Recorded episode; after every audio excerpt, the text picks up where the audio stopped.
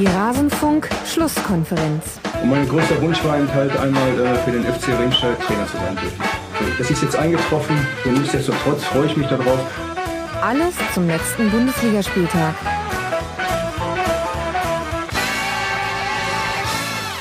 Hallo und herzlich willkommen beim Rasenfunk der Schlusskonferenz, eurem Format, in dem wir die Bundesliga besprechen, den 19. Spieltag. Mein Name ist Max Jakob Ost, ich bin bei Twitter der Ed Genetzer und auch diesmal habe ich zwei kompetente Gäste an meiner Seite. Da wäre zum einen mit seiner Rasenfunk-Premiere, über die ich mich sehr freue, Frank Lusem, Kicker Sportredakteur. Hallo Frank. Hi, Tag zusammen. Sehr schön, dass das geklappt hat. Und an deiner Seite jemand, der dir, glaube ich, schon vertraut ist, nämlich Markus Bark, ähm, freier Sportjournalist unter anderem für sportschau.de. Hallo Markus. Hallo zusammen. Ihr kennt euch schon, ne? Wir kennen uns, ja. Teilweise sogar sehr intensiv, so im Sommer ist immer schön. das Wetter warm und das Bierchen kalt ist, dann geht's. Ja, wir analysi analysieren den Spieltag ja eigentlich immer am äh, Tresen im Presseraum von Bayer Leverkusen bei zwei Kölsch. Das dauert dann nicht so lange wie hier. Aber heute werden wir mal ausführlich. Ja, Wahnsinn. Aber äh, zwei Minuten für den ganzen Spieltag finde ich auch ein bisschen wenig. Zwei Für uns reicht nicht das. zwei Minuten. Ist das nicht gleichbedeutend? Entschuldigung. Nee, nee, nee, nee. Als ich zuletzt mit Kölnern ähm, Kölsch heben war, war das so. Nun ja, bevor wir äh, darüber reden, lasst uns dann doch lieber beim Fußball bleiben. Das ist dann vielleicht auch interessanter für die ähm, Allgemeinmasse. Wir starten in den Bundesligaspieltag und gehen die Tabelle mal von oben nach unten durch. Und da grüßt von oben nicht ganz überraschend der FC Bayern, der im Sonntagabendspiel gegen Hoffenheim 2 zu 0 gewinnen könnte. Vielleicht lasst uns mal bei der Aufstellung beginnen. Martin ist weg, Boateng weg. In dem Spiel ist Guardiola dann mit Kimmich als Rechtverteidiger aufgelaufen. Ähm, Markus, wie hat dir die Ausrichtung der Bayern und das Spiel gefallen?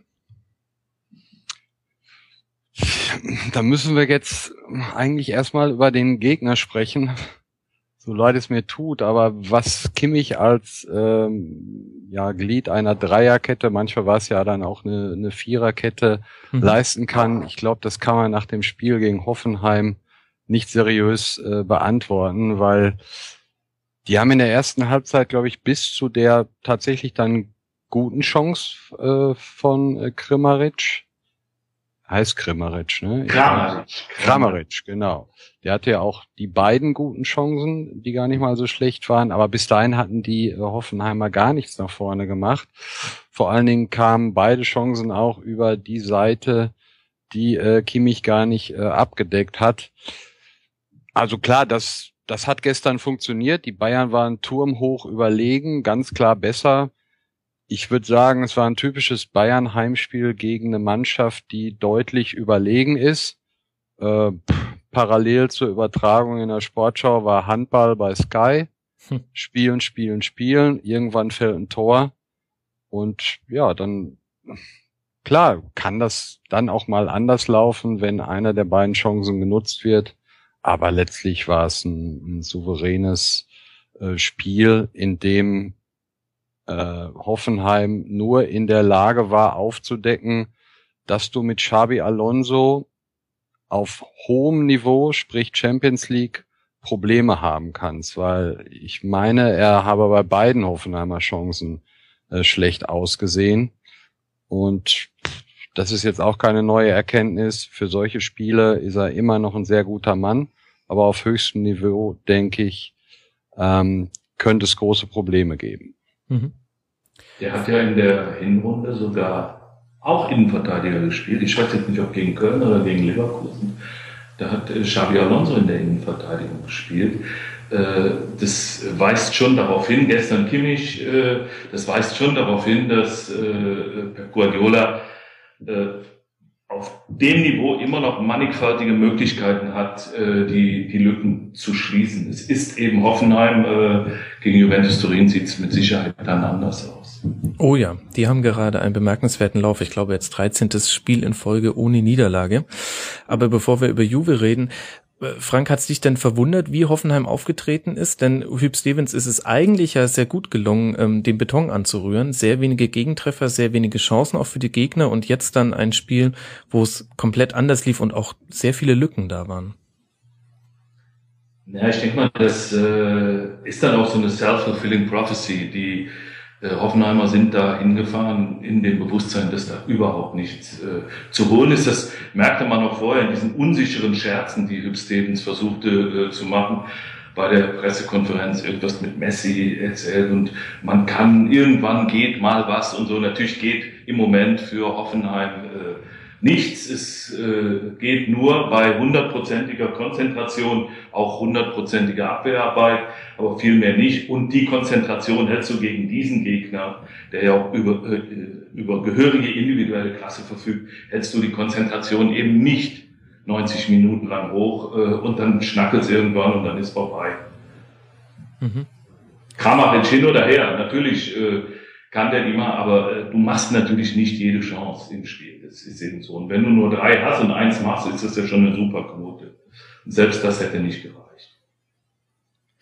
Was müsste sich denn eurer Meinung nach bei Hoffenheim noch tun, dass es mit dem Nichtabstieg klappt? Denn es sind immer noch fünf Punkte auf den Relegationsplatz. Also die sportliche Situation ist sehr prekär. Ich weiß nicht, vielleicht will Markus mal anfangen.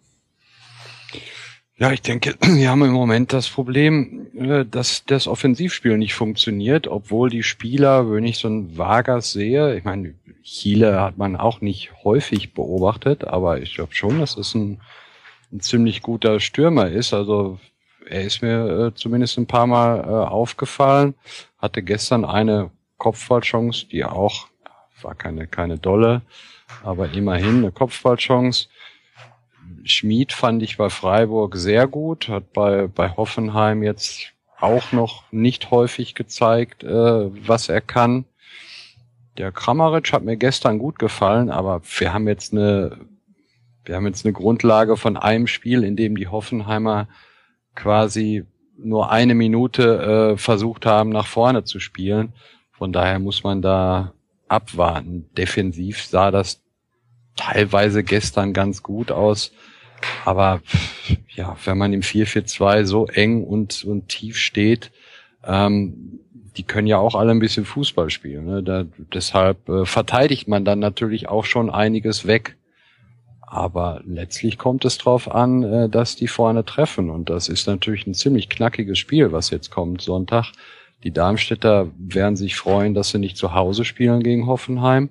Mhm. Und äh, dieses Mussen gewinnen äh, ist Quatsch, weil du hast natürlich auch noch eine Chance, wenn du gegen Darmstadt nicht gewinnst. Aber so wie die Tabelle aussieht, ähm, würde Hoff, würden Hoffenheim drei Punkte da sehr gut zu Gesicht stehen, weil inzwischen punkten ja äh, andere da unten ziemlich gut. Also ich glaube, dass die Stuttgarter sich schnell verabschieden werden, aber da kommen wir ja später noch drauf.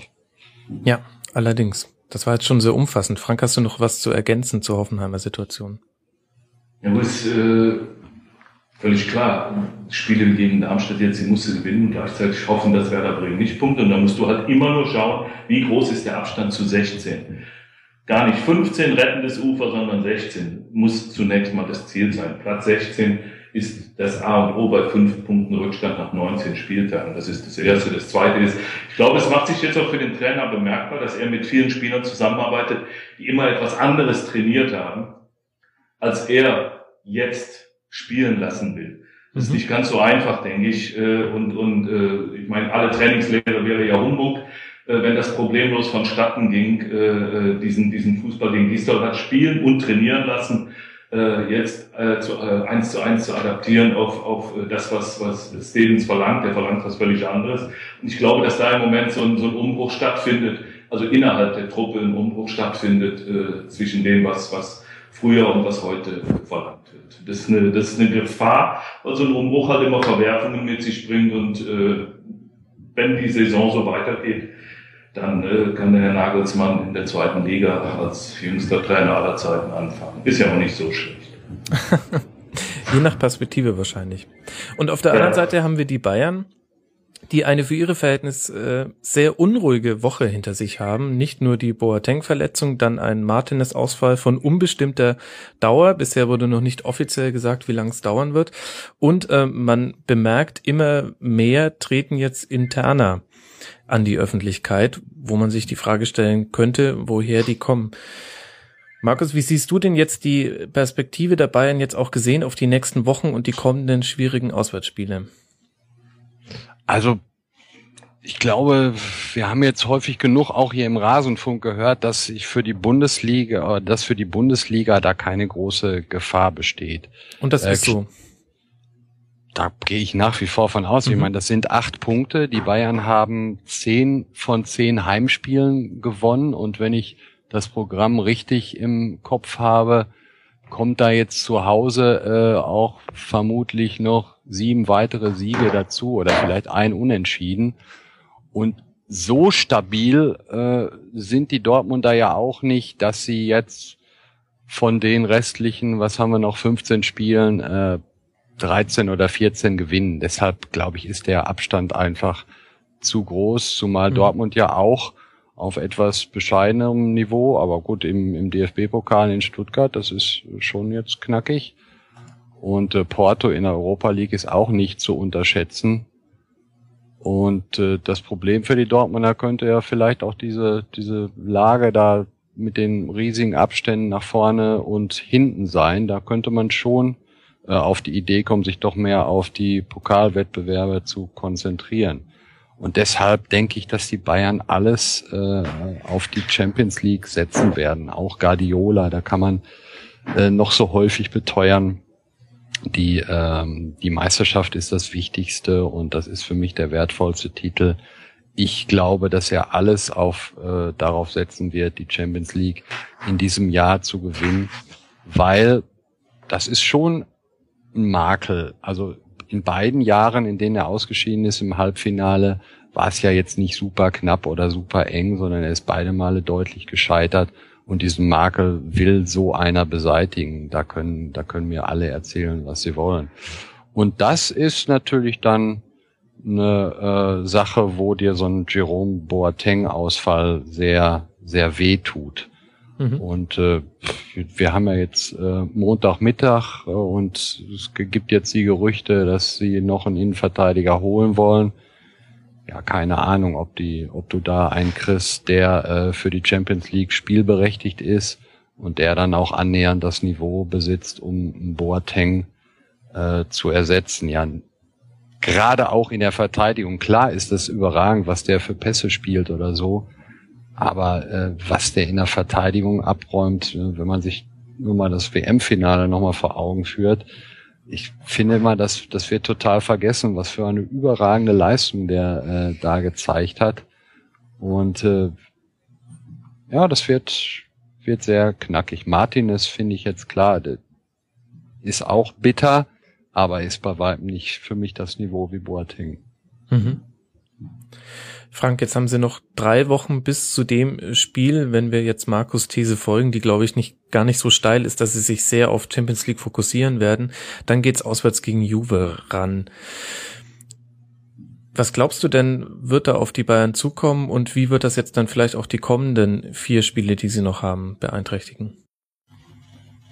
Ja, wenn der Fokus soweit äh, nach vorne gerückt wird, dann kann das die Spiele schon beeinflussen, die äh, noch kommen. Und dann äh, muss man sich halt fragen, ob die Restkonzentration reicht äh, mit der individuellen und mannschaftlichen Stärke, um die Gegner auf Distanz zu halten. Ich glaube ja, ich glaube, dass die äh, Bayern äh, ohne Probleme bis zum 34. Spieltag diesen ersten Platz behaupten werden.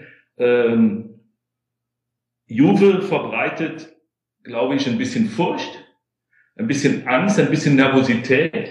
Juve als Gegner ist äh, total unangenehm. Das wissen die Bayern auch. Die äh, haben, haben äh, äh, heute schon mit Sicherheit äh, Juve im Kopf.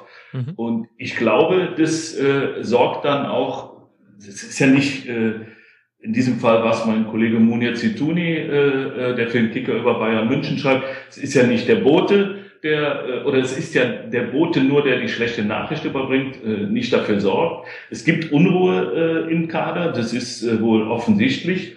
Und es gibt Maßnahmen, die aus Aktionismus getroffen werden. Es gibt irgendwelche seltsamen Aussagen und da müssen die Bayern sich jetzt erstmal auf sich selber besinnen. Früher als alles alt oder als alles altmodische noch modern war, da gab es immer die Dinge, da hat man sich zusammengesetzt, äh, eine Maß getrunken, äh, sich anschließend die leeren Gläser über den Schälen gehauen, danach war alles gut, der nächste Gegner wurde 5-0 weggefiedelt. Äh, irgendwas in der Art auf modern mag es vielleicht geben und den Bayern weiterhelfen, weil ich habe das Gefühl, ist jetzt, wie gesagt, nur mein Gefühl aus der Distanz beobachtet, dass da einiges auseinanderdriftet. Und eine, eine äh, Pleite in einem Achtelfinale der Champions League würde äh, das mit Sicherheit äh, beschleunigen, dramatisch beschleunigen. Mhm. Da müssen die sich jetzt wahrscheinlich auf ein äh, Soja Cappuccino zusammensetzen und sich danach wieder bei Instagram liken. Wahrscheinlich ist das das Äquivalent zu einem Mass und ja. sich die über den Schädel ziehen. Ja, ein bisschen schwierig da von außen auch ähm, äh, profunde ähm, Einschätzungen zum Innenleben zu treffen, finde ich. Da würde ich dann auch an der Stelle gar nicht äh, weiter spekulieren wollen. Vielleicht kommt den Bayern da tatsächlich der Modus des Achtelfinals entgegen, denn zwischen dem Hinspiel und dem Rückspiel liegen fast vier Wochen gegen Juve. Das heißt, sollten sie zum Beispiel jetzt noch jemanden holen, dann hätte der bis zum 16.3. Zeit, um sich für das entscheidende Rückspiel von Juve ans Bayern-System erstmal zu gewöhnen. Das ist, glaube ich, in dem Fall tatsächlich ein Vorteil. Das Rückspiel erst am 16. März. Gut, und was sie gezeigt haben gegen Hoffenheim ist, äh, die Offensive funktioniert auf jeden Fall. Robben, äh, meiner Meinung nach, äh, stark. Äh, Costa hat mal wieder den Unterschied gemacht vor dem 1 zu 0 und äh, über allen thront äh, Robert Lewandowski, der zwar auch Chancen ausgelassen hat, aber auch wieder beide Tore gemacht hat. Und da muss ich nur einen Tabellenplatz weiter schauen. Da sehe ich äh, einen anderen Spieler, der auf ähnliche traumwandlerisch sichere Art und Weise die Torjägerliste anführt. Ähm, Aubameyang. Damit wären wir bei Dortmund gegen Ingolstadt und ich weiß gar nicht, über welches der vielen Themen dieses äh, Spiels wir zuerst sprechen wollen.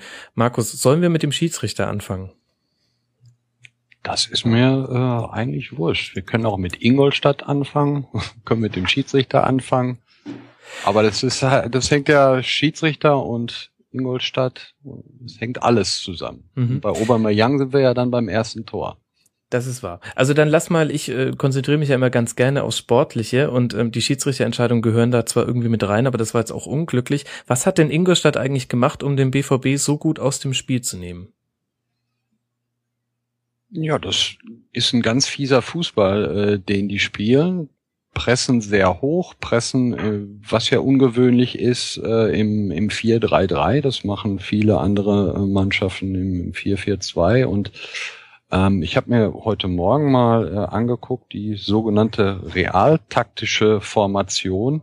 Mhm. Da sieht man, dass die Ingolstädter unheimlich äh, gut das, das Zentrum dicht gemacht haben. Es verstanden sehr, sehr viele Spieler äh, im, im Zentrum und haben es so dem BVB schwer gemacht, der natürlich äh, dadurch Probleme im Aufbau hatte, dass Gündogan gefehlt hat. Ginter äh, auf der Acht ist natürlich äh, bei, bei weitem nicht die Qualität wie ein, ein Gündoan. Und die Ingolstädter haben äh, haben es geschafft, Dortmund so Fußball spielen zu lassen, wie Dortmund es gar nicht möchte und auch gar nicht kann. Also in der ersten Halbzeit flog der Ball da nach links und rechts. Da dachtest du, du wärst bei, äh, beim Tennis, wenn du da auf der Tribüne gesessen hast und dachtest, was ist denn da los? Die spielen ja gar nicht mehr äh, am Boden. Und das haben sie richtig gut gemacht und waren zudem dann noch die äh, gefährlichere Mannschaft, denn Dortmund hatte kaum gute Torchancen. Also das ist eine Mannschaft, die äh, taktisch sehr gut spielt und man hat ja schon viele verrückte Dinge gesehen, aber wenn die noch in Abstiegsgefahr geraten, das würde mich würde mich wirklich sehr wundern, weil wenn das Spiel normal läuft, womit wir ja jetzt beim Schiedsrichter sind, verlieren die ja auch in Dortmund nicht. Mhm. Obwohl mich das so ein bisschen äh, wundert, weil äh, eigentlich hat Dortmund ja die Spieler, wenn du so eine hohe Pressinglinie überspielst mit langen Bällen, hat Dortmund ja eigentlich äh, Spieler, die diesen hohen Bällen hinterhergehen können oder langen Bällen hinterhergehen können, wie zum Beispiel äh, Aubameyang, aber irgendwas machen die Ingolstädter noch konsequent fieser als andere, weil die dann doch relativ selten ausgespielt werden, obwohl die wirklich teilweise mit sieben, acht Spielern äh, auf eine Seite verschieben und das dann auch noch sehr hoch. Also es ist ja. schon, äh, ist schon äh, sehr ausgereichtes Defensivkonzept, äh, das ist absolut zu loben gilt. Ne? Das, das äh, hat nichts mit Spiel zerstören zu tun. Es hat eine Art Fußball zu spielen, äh, den gegebenen Mitteln angepasst und das machen die schon richtig klasse. Also da muss man dem Herrn Hasenhüttl schon äh, ein großes, ein großes Lob aus, aussprechen. Genau, und auch nicht, dass der, der Begriff, ich habe ja eben gesagt, die spielen fies. Also fies ist das äh, so gemeint im Sinne von ganz schlimm zu bespielen für den, für den Gegner. Mhm. Man könnte auch unangenehm sein. Es ist also nicht dieses Fies, was viele den Darmstädter vorwerfen, dass die da irgendwie äh, auf Zeit spielen oder übermäßig hart. Ganz im, im Gegenteil, da war überhaupt äh, keine, keine große Härte drin. Ich finde auch, ähm, das ist halt immer schwierig, wenn man Mannschaften wie Ingolstadt jetzt nicht so oft live sieht.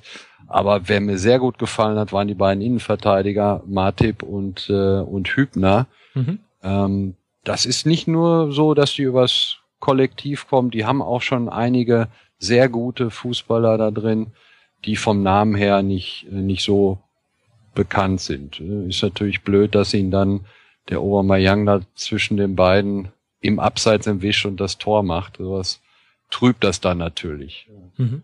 Weil die werden, ja, du siehst ja, ja. Hm? Entschuldigung, ja, wenn du die Mannschaft durchgehst, dann siehst du ja auch, dass es äh, zum Großteil Spieler sind, die, die anderswo gescheitert sind, ob das Matthew Leckie in Mönchengladbach, äh, Moritz Hartmann in Köln, äh, Hübners Vater ist Sportdirektor von, von der Frankfurter Eintracht. Den wird es wahrscheinlich auch lieber vorstellen, dass der Junge in seinem Trikot spielt. Martin in Köln scheitert. Da Costa in Leverkusen nur dritte Wahl. Äh, der kleine Bauer, ein Spieler, der hochgeschossen ist wie eine, wie eine Rakete, den keiner kannte aus der Jugend des KSC, glaube ich. Äh, das sind natürlich äh, ganz klare Hinweise darauf, dass da ein Trainerteam am Werk ist, das, das, das seine Sache extrem gut versteht. Ja. Ja. Und wenn wir jetzt über die starken Innenverteidiger von Ingolstadt sprechen, Martip und Hübner, dann würde ich ja mal die Frage weiterreichen. Frank, wie hat dir denn das äh, Gegenstück dazu gefallen bei Dortmund, Sokrates und Hummels? Ja, ich würde jetzt nicht sagen, dass sie, dass sie äh, schlecht gespielt haben. Äh, Sokrates spielt, wie er spielt. Äh, äh, ein begnadeter äh, Tackler mit hoher Körperlichkeit. Das ist okay. Ja, Mats Hummels hat natürlich einen Nachmittag gehabt, äh, der, der äh, ja, an, an Kuriositäten fast nicht, nicht zu überbieten ist. Erst äh, wirst du verschont und äh, dann wirst du nochmal verschont, also doppelt verschont mit, mit äh, äh, du begehst ein Foul, das, das an dir dann auch begangen wird und da sagt er war keins, da sagt er war eins, schießt ein Eigentor, wie, wie das eigentlich nur Christoph Kramer hinkriegt. Mhm. Äh, und äh, ja, also zeigst trotzdem noch eine ganz ansehnliche Leistung. Das war ja okay, was der Mats Hummels dann äh, gespielt hat. Aber das, was, was um ihn herum passiert ist, das war ja im Grunde genommen äh, ja, der, der Aufreger des, des, des Nachmittags, des Spieltags mhm. und dieses Spiels erst recht. Aber das heißt, du siehst auch äh, die erste Szene, wo er im direkten Laufduell seinen Gegenspieler mutmaßlich äh, zu Fall bringt als Foul und rote Karte. Ja, absolut. Absolut. Markus, stimmst du dazu? Nein, sehe ich. Also ich behaupte nicht, dass es kein Elfmeter war, aber ich finde, dass man über diese Situation äh, streiten kann. Wenn einer sagt, äh, wenn einer Elfmeter pfeift, dann sage ich nicht, das war falsch. Und wenn einer weiterspielen lässt, finde ich es auch nicht. Weil ich finde, das Problem in solchen Szenen ist immer, wenn du die verlangsamte Wiederholung und äh, den Arm am, die, die Hand am Arm und so siehst, dann, dann sieht das alles irgendwie wild aus. Wenn du aber ganz normale Zweikämpfe äh, mal in Superzeitlupe dann hinterher betrachtest, dann, dann kommt man auch auf die Idee, das ist vielleicht ein Foul. Also klar, hat er Glück gehabt, das hat Tuchel, also Tuchel hat mir Samstag in der PK sehr gut gefallen, alles, was er gesagt hat, auch zum Videobeweis. Äh, und da hat er auch gesagt, wir haben wir haben Glück gehabt äh, in den beiden Situationen, wobei ich ihm in, in einem widerspreche. Er hat gesagt, beide hätt, beides hätte man auch gegen uns entscheiden können und es war keine Fehlentscheidung. Äh, beim Eigentor widerspreche ich da, das ist für mich gar nichts. Das ist eine, eine Berührung und äh, eine Berührung heißt nicht gleich, dass es ein Foul ist und das war nie im Leben ein Foul das war Hummels peinlich und deshalb hat er sofort darauf hingewiesen. Mhm. Äh, der hat mich äh, getroffen. Ja, er hat ihn berührt, aber er hat ihn nie im Leben gefault. Und da würde ich sagen, lag der Schiedsrichter definitiv falsch. Und äh, bei der ersten Szene, Elfmeter, Rot, kann man so, kann man, kann man so sehen. Zeigt natürlich auch die Schwierigkeit beim Videobeweis. Ne? Du hast das Abseitstor, da brauchst du eine, eine Wiederholung und sagst, alles klar, Freistoß Ingolstadt war abseits. So, und stell dir mal vor, äh, das sieht jetzt jeder auf der Leinwand, diese Elfmeterszene. Die Dortmunder Fans werden sagen, war doch nie was. Die Ingolstädter werden sagen, äh, war doch was. Und äh, sonntags im Doppelpass wird drei Stunden diskutiert darüber, äh, war es denn. Und das sind halt Sachen, die kannst du, äh, die kannst du ja auch nicht vereinheitlichen von den Regeln her. Mhm. Ja, interessante Diskussion. Ich fand da den Ansatz von Thomas Tuchel ganz interessant, der gesagt hat, er findet, dass jedes Tor grundsätzlich überprüft werden sollte. Ähm, würde vielleicht den, den Torjubel etwas äh, ändern auf lange Sicht hin, aber fand ich von daher einen interessanten Ansatz, weil es tatsächlich den Videobeweis beschränkt auf äh, die Tatsache, die tatsächlich dann auch zählbar ist und gleichzeitig auf einen Moment im Spiel, in dem sowieso unterbrochen ist und zwar länger als normal. Also ein Tor ist ja immer dann 60 Sekunden erstmal Pause. Dann könnte man da auch noch einen Videoschiedsrichter drüber gucken lassen und in 90 Prozent der Fälle wird er dann einfach ganz normal weitergespielt und man hat gar keine Verzögerung. Fand ich einen interessanten Ansatz. Ja, bin ich absolut bei dir, finde ich, sollte man äh, auch machen. Ähm, was ich zu dem Thema noch sagen wollte, ich hatte es gestern auch bei Twitter gesagt, bei Sky das Interview von Hummels fand ich äußerst bemerkenswert, wenn ein, ein Spieler das Gefühl hat, dass 10 bis 15 Prozent, so hat das ja mhm. gesagt, der Tore irregulär erzielt werden, dann hat die Bundesliga aber ein Riesenproblem. Oder ich der find, Spieler ist, ein Wahrnehmungsproblem, oder? Das kann auch sein, äh, natürlich, aber dass er überhaupt so, ich meine, Hummels ist ja nun wirklich ein, ein, schlaues Kerlchen und der, der saugt sich ja die äh, Zahlen nicht einfach so aus dem Kopf. Ähm, also ich finde, ich habe auch äh, den Eindruck, dass wir in, in dieser Saison sehr viele äh, entscheidende äh, Situationen haben, in denen letztlich die Fernsehbilder bewiesen haben, dass falsch entschieden wurde. Und deshalb finde ich, dass man möglichst schnell dazu kommen sollte, wie Tuchel sagte, Tore verändern alles, die sind elementar, dass man nach jedem Tor gucken sollte, ist das korrekt erzielt. Und wenn man jetzt die Tore des Spieltages mal äh, durchgeht, da die, beispielsweise Freitagabend der Schuss von Clemens, der, der schießt aus 20 Meter, Ball geht ins Tor. Da guckt sich der vierte Offizielle das schnell an, sagt alles klar, da weiß ja sowieso jeder schon sofort, dass alles klar mhm. ist. Und dann geht's weiter. Also da sehe ich, sehe ich überhaupt kein Problem, sollte man am besten zur nächsten Saison schon einführen. Frank? So schnell schießen, so schnell schießen die, die Preußen natürlich äh, selten. Äh, wäre wünschenswert, absolut. Äh, der zweite Dortmunder Treffer äh, oder dem zweiten Dortmunder Treffer ist ja wohl auch ein Handspiel von Mikitarian vorausgegangen.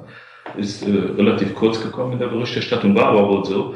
Äh, wie auch immer.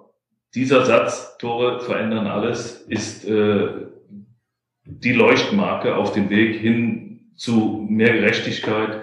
Äh, es ist wohl offensichtlich äh, alles so schnell und komplex geworden, dass es äh, auch von einem noch so gut ausgebildeten Schiedsrichter, und das ist ja nun der Nebenberuf der Herren, das darf man nie vergessen, die haben ja noch andere Sorgen,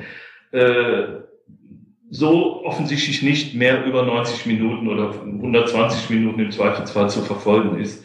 Äh, und deshalb müssen, müssen Hilfen her. Es sind ja keine, keine äh, Hilfen für Mannschaft A oder B, sondern es ist eine Hilfe in erster Linie für den Schiedsrichter, äh, dem falsche Entscheidungen ja mit am meisten auch wehtun, schaden, Selbstvertrauen rauben. Der ersten falschen Entscheidung folgt die nächste, folgt eine Sperre, was, was soll das alles? Bringt ja nichts. Also es, es müssen, es müssen äh, Assistenten her, aber andere als die, die an der Linie stehen. Mhm.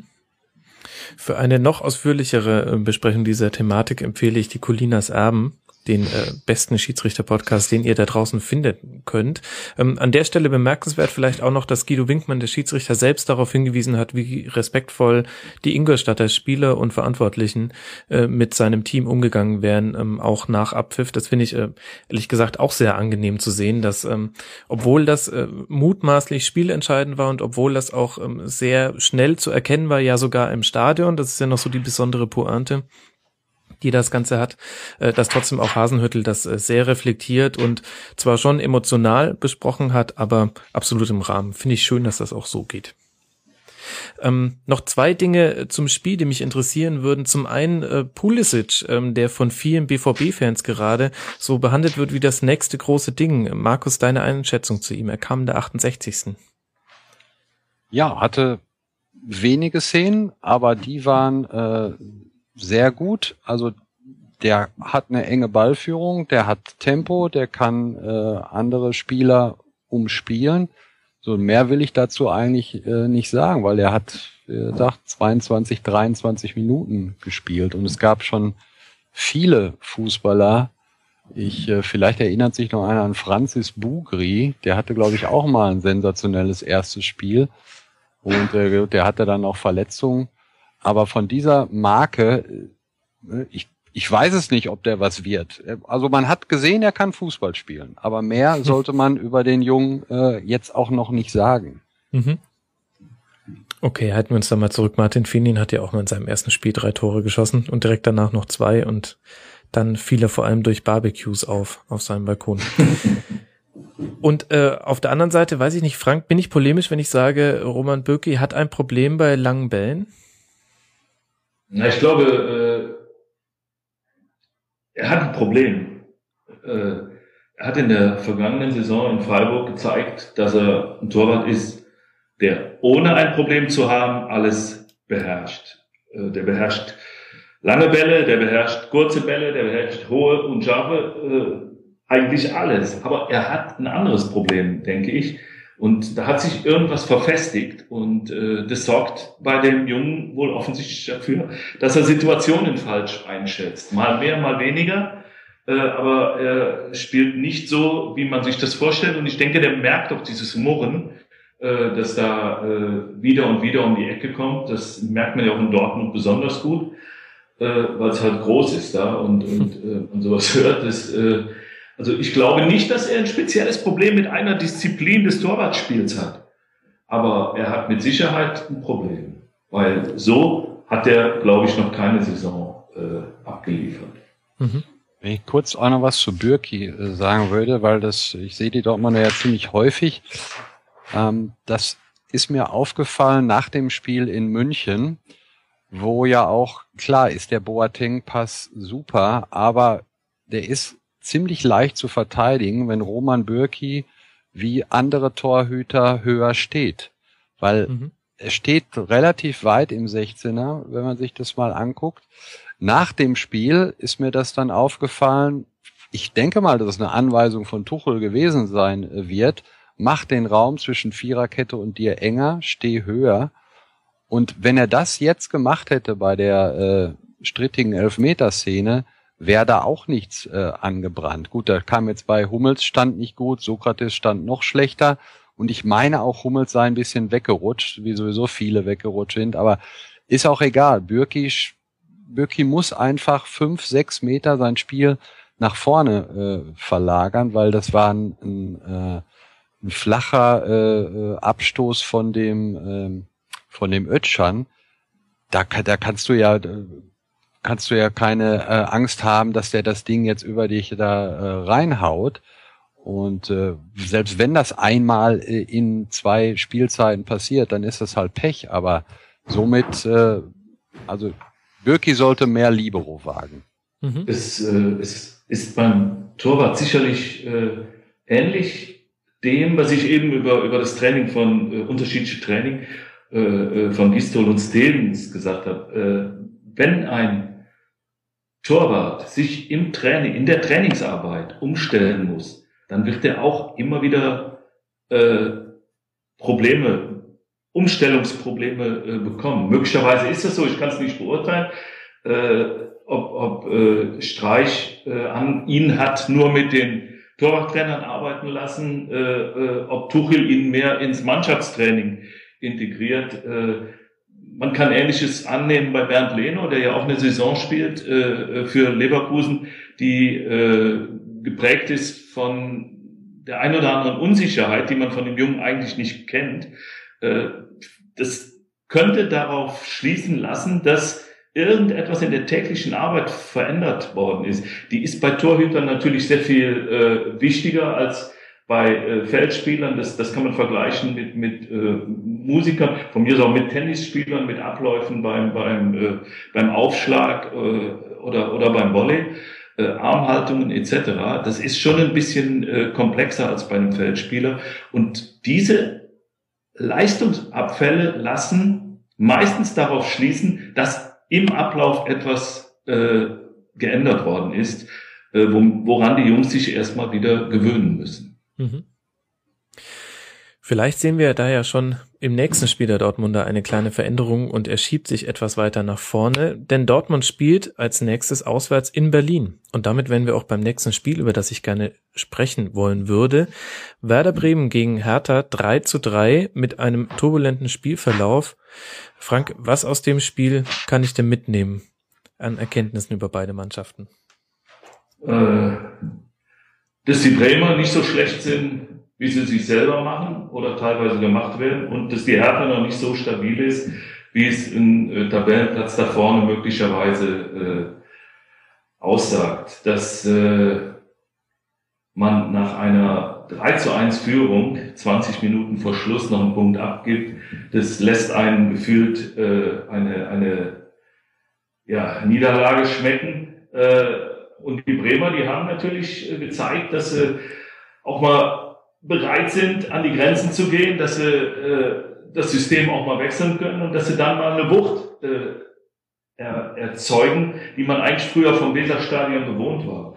Und äh, das, das äh, haben sie wohl haben sie gut gemacht und haben den, den äh, Berlinern damit die Grenzen, die Grenzen aufgezeigt. Das, das muss man einfach so sehen. Äh, es zeigt doch, dass die Unterschiede in der Liga, wenn es richtig hart auf hart kommt, gar nicht so groß sind zwischen Platz äh, einstellig und äh, hinten zweistellig. Das, das ist viel enger, als, als man denkt. Und äh, das ist eine Plattitüde, was der Christoph Kramer am, am Samstag gesagt hat, aber es stimmt irgendwo. Du gewinnst nichts mehr im Vorbeigehen. Das ist, das kannst du knicken. Dann, dann, wenn du nicht aufpasst, dann kriegst du einen Nackenschlag und, und dann steht es eben auf einmal 3-3. Mhm. Jetzt hat äh, Frank schon äh, Systemumstellungen angesprochen. Bei Werder war das jetzt in dem Fall weg von der Raute hin zu zwei Stürmern und einer eher klassischen Doppelsechs. Äh, Markus, war das für dich auch ein Schlüssel dafür, dass äh, Werder jetzt so gut auch in die Rückrunde gestartet ist? Sind schon wieder vier Punkte nach zwei Spielen. Da muss ich dir ehrlich sagen, habe ich von dem Hertha-Spiel jetzt äh, zu wenig äh, gesehen. Ich habe mir bei Sky die Zusammenfassung äh, angeguckt, weil ich Samstag halt in Dortmund im Stadion war. Dafür habe ich sie in, äh, in Schalke 90 Minuten mhm. lang gesehen. Und da haben sie mir halt nach den ersten 35, 40 Minuten, in denen sie sehr schwach waren, äh, sehr gut gefallen. Was vor allen Dingen daran lag, dass Fritz das beste Spiel seiner Karriere vermutlich gemacht hat. Pizarro äh, auch da schon richtig gut und wertvoll war und das hat er ja auch jetzt am am Samstag wieder gezeigt, äh, dass er mit 37 Jahren immer noch ein ganz wichtiger äh, Faktor ist. Mhm. Und gegen eine Berliner Mannschaft, die in den Spielen zuvor ja doch sehr äh, stabil war, hinten dann ein zwei Tore Rückstand da noch aufzuholen, das war schon klasse. Ob das jetzt was mit Systemumstellung in dem Spiel zu tun hat. Ja, schon, aber es war ja, wenn ich da kurz unterbrechen darf, es war ja eine Umstellung auf die Raute, von der flachen Vier auf die Raute. Äh, und da hat er Pizarro äh, auf die Spitze gestellt, also quasi als Zehner. Und so hat er in, in so, ja, so hat er in Schalke ja auch quasi gespielt. Ja, und das hat er natürlich sehr, sehr äh, äh, äh wuchtig und offensiv äh, als hängende Spitze quasi interpretiert und, und äh, dadurch hast du, hast du natürlich schon mal ein Stück weit mehr äh, Präsenz und äh, kannst, kannst den Gegner schon mal äh, ein bisschen durcheinander bringen. Kicken können die, ja, brauchen wir nicht drüber zu reden, ob das äh, Junusovic ist oder, oder Pizarro, äh, Grilic, Uja, die, die können ja Fußball spielen. Und das haben sie wohl, äh, das haben sie wohl gezeigt. Bemerkenswertes Debüt übrigens von äh, äh, Papi Gilo Borgi, äh, mhm. Neuzugang beim äh, SV Werder und Chelsea, der, der das wohl hinten sehr gut gemacht hat. Äh, haben mir die Kollegen berichtet. Also äh, bemerkenswerter, bemerkenswerter Einstand trotz dreier, dreier Gegentore. Ja, es war ja sein zweites Spiel. Ne? In Schalke hat er auch Zwei, gespielt. Richtig, In klar. Schalke hatte mir auch äh, sehr gut gefallen. Also jetzt haben wir zwei Spiele und da kann man dann schon sagen, ist, ist ein Trend. wahrscheinlich dann doch äh, kein, kein richtig schlechter. Nee, in Schalke war er auch schon gut. Mhm. Wie meine Kinder immer sagen, lass den Papi doch mal machen.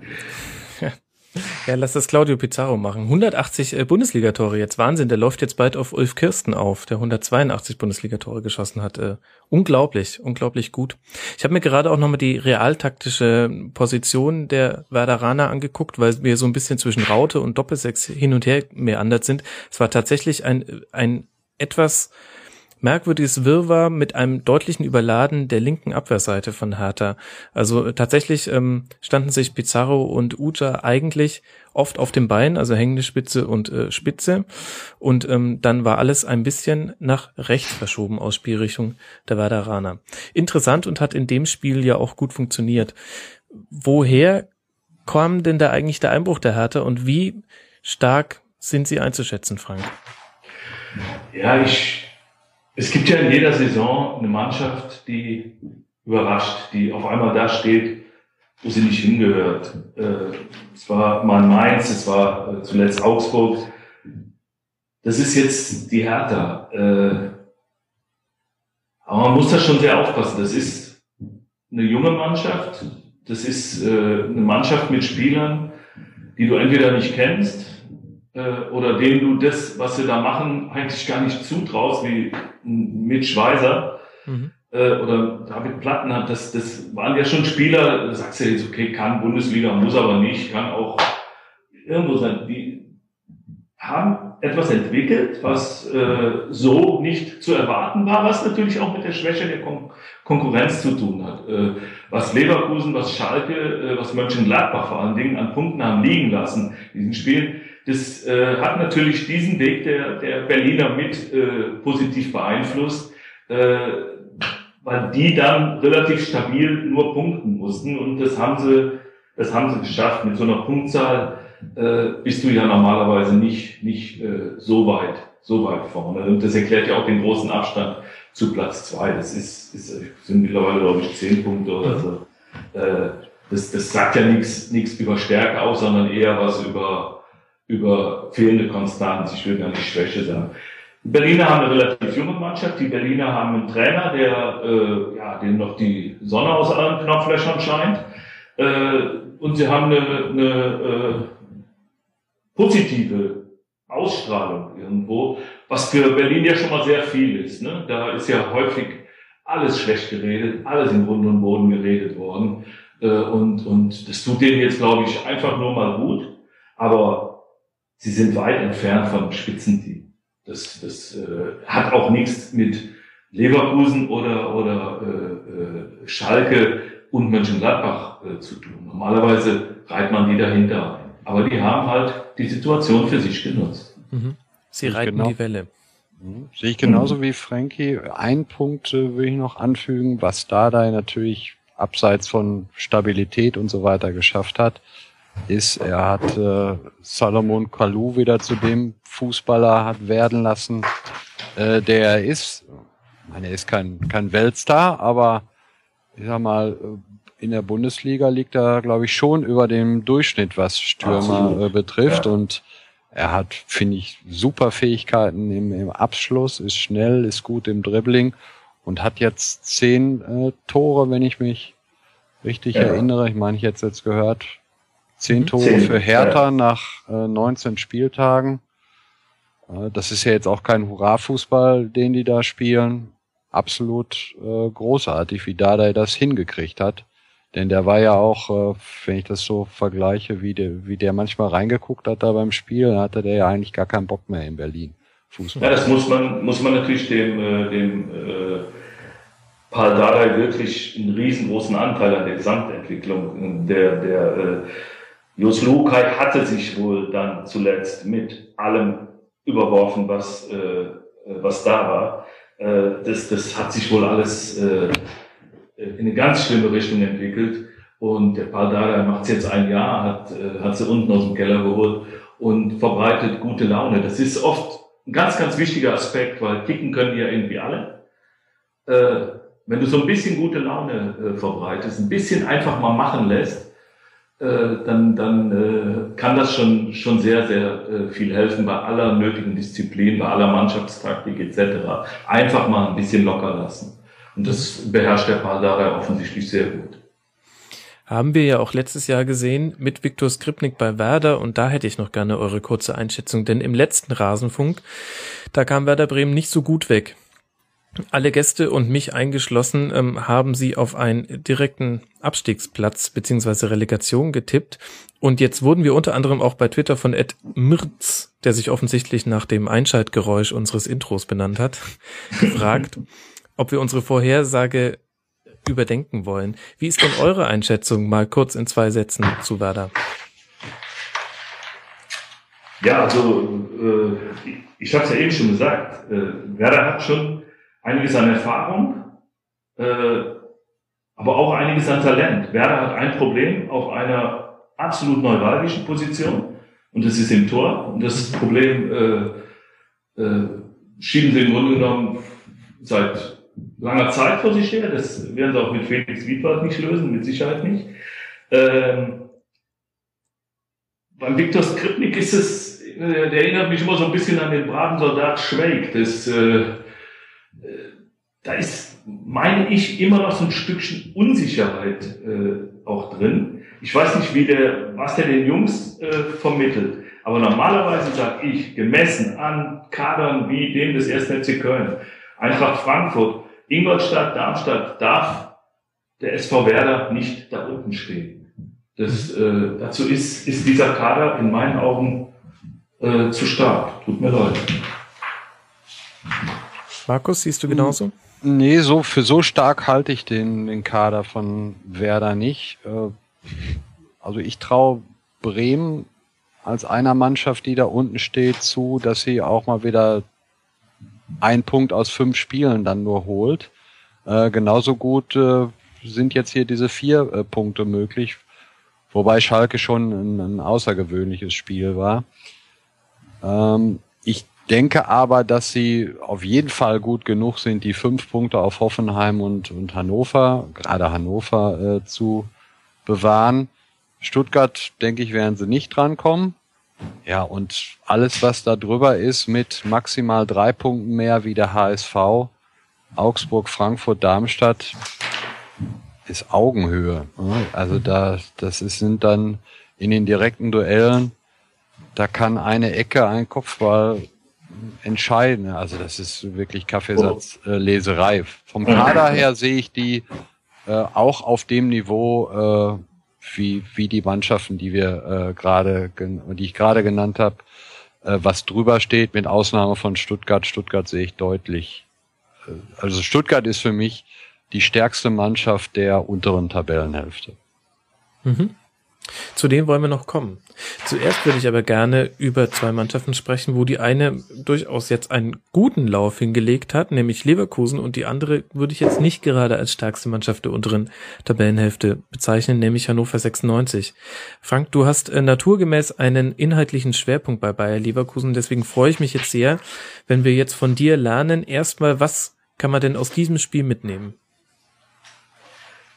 Aus dem Spiel am Samstag kann man mitnehmen, dass Bayer Leverkusen in der Lage ist, äh, situativ drei oder vier äh, Systeme zu spielen, äh,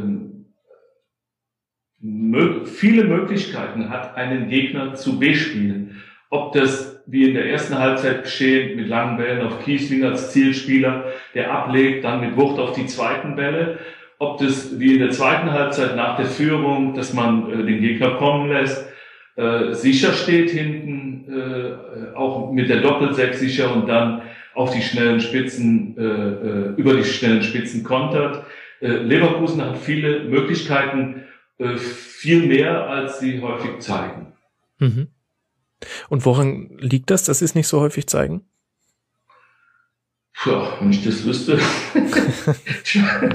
ich, äh, ähm, ich, ist schwer zu, schwer zu sagen. Äh, vielleicht, weil sie es anders verordnet bekommen, vielleicht, weil sie den Schalter im Kopf vom, äh, wie heißt das, geplanten Chaos mit, mit äh, Fehlpässen als Stilmittel äh, nicht, nicht, mehr, nicht mehr umgelegt bekommen.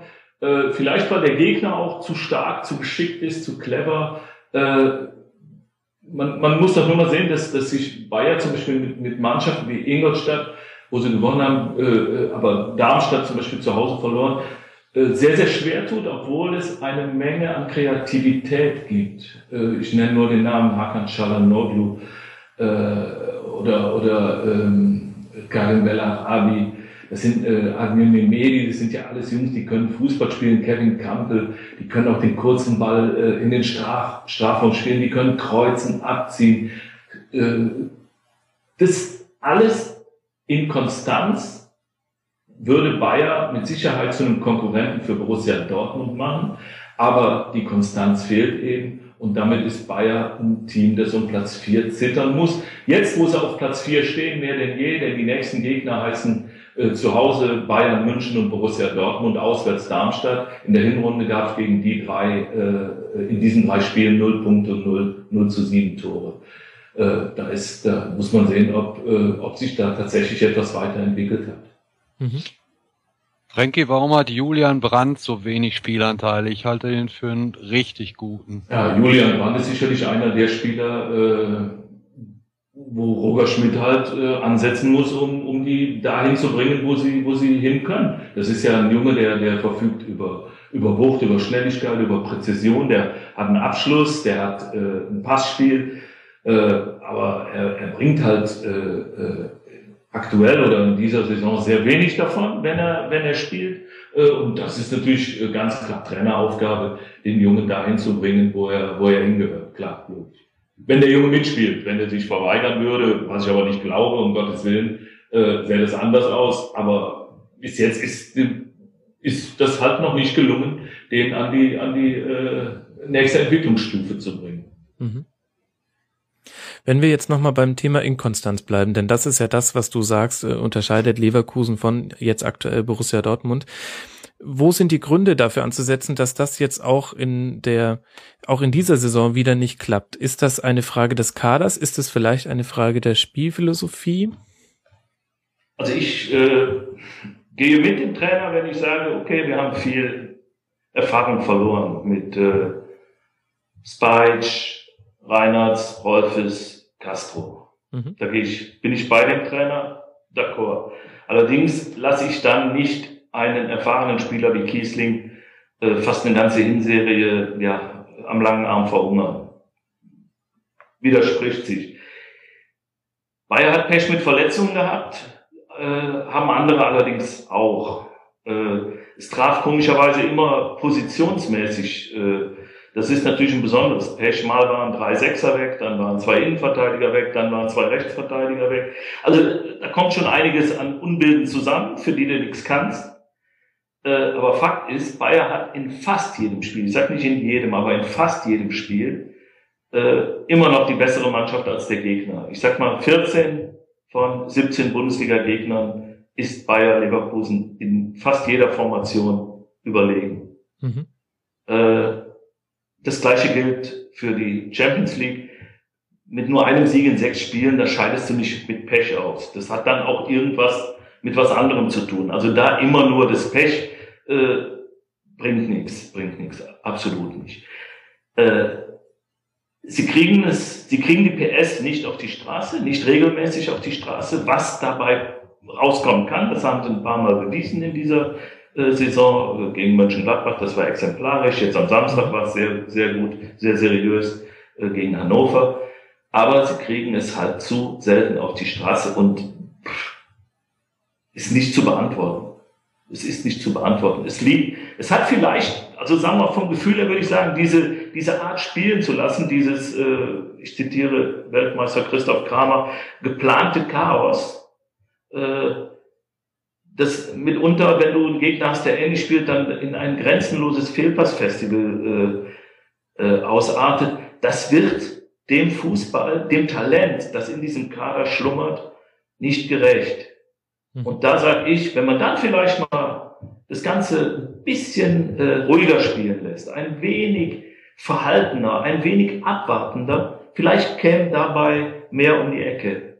Mag sein, ich kann mich auch irren, aber ich, ich glaube so aus meiner 35-jährigen Erfahrung, glaube ich, dass es immer etwas anderes gibt, als das, was man äh, wie eine Monstranz vor sich herträgt. Da gibt's immer auch andere Möglichkeiten, weil die Fußballer sind schon gut ausgebildet.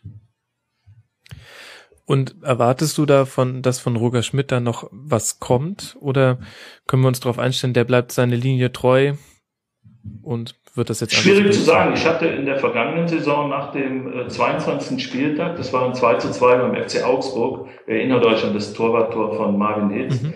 äh, und äh, direkt danach, dienstags, das Ausscheiden im, äh, in der Champions League, unglücklich Ausscheiden im Elfmeterschießen gegen Atletico Madrid.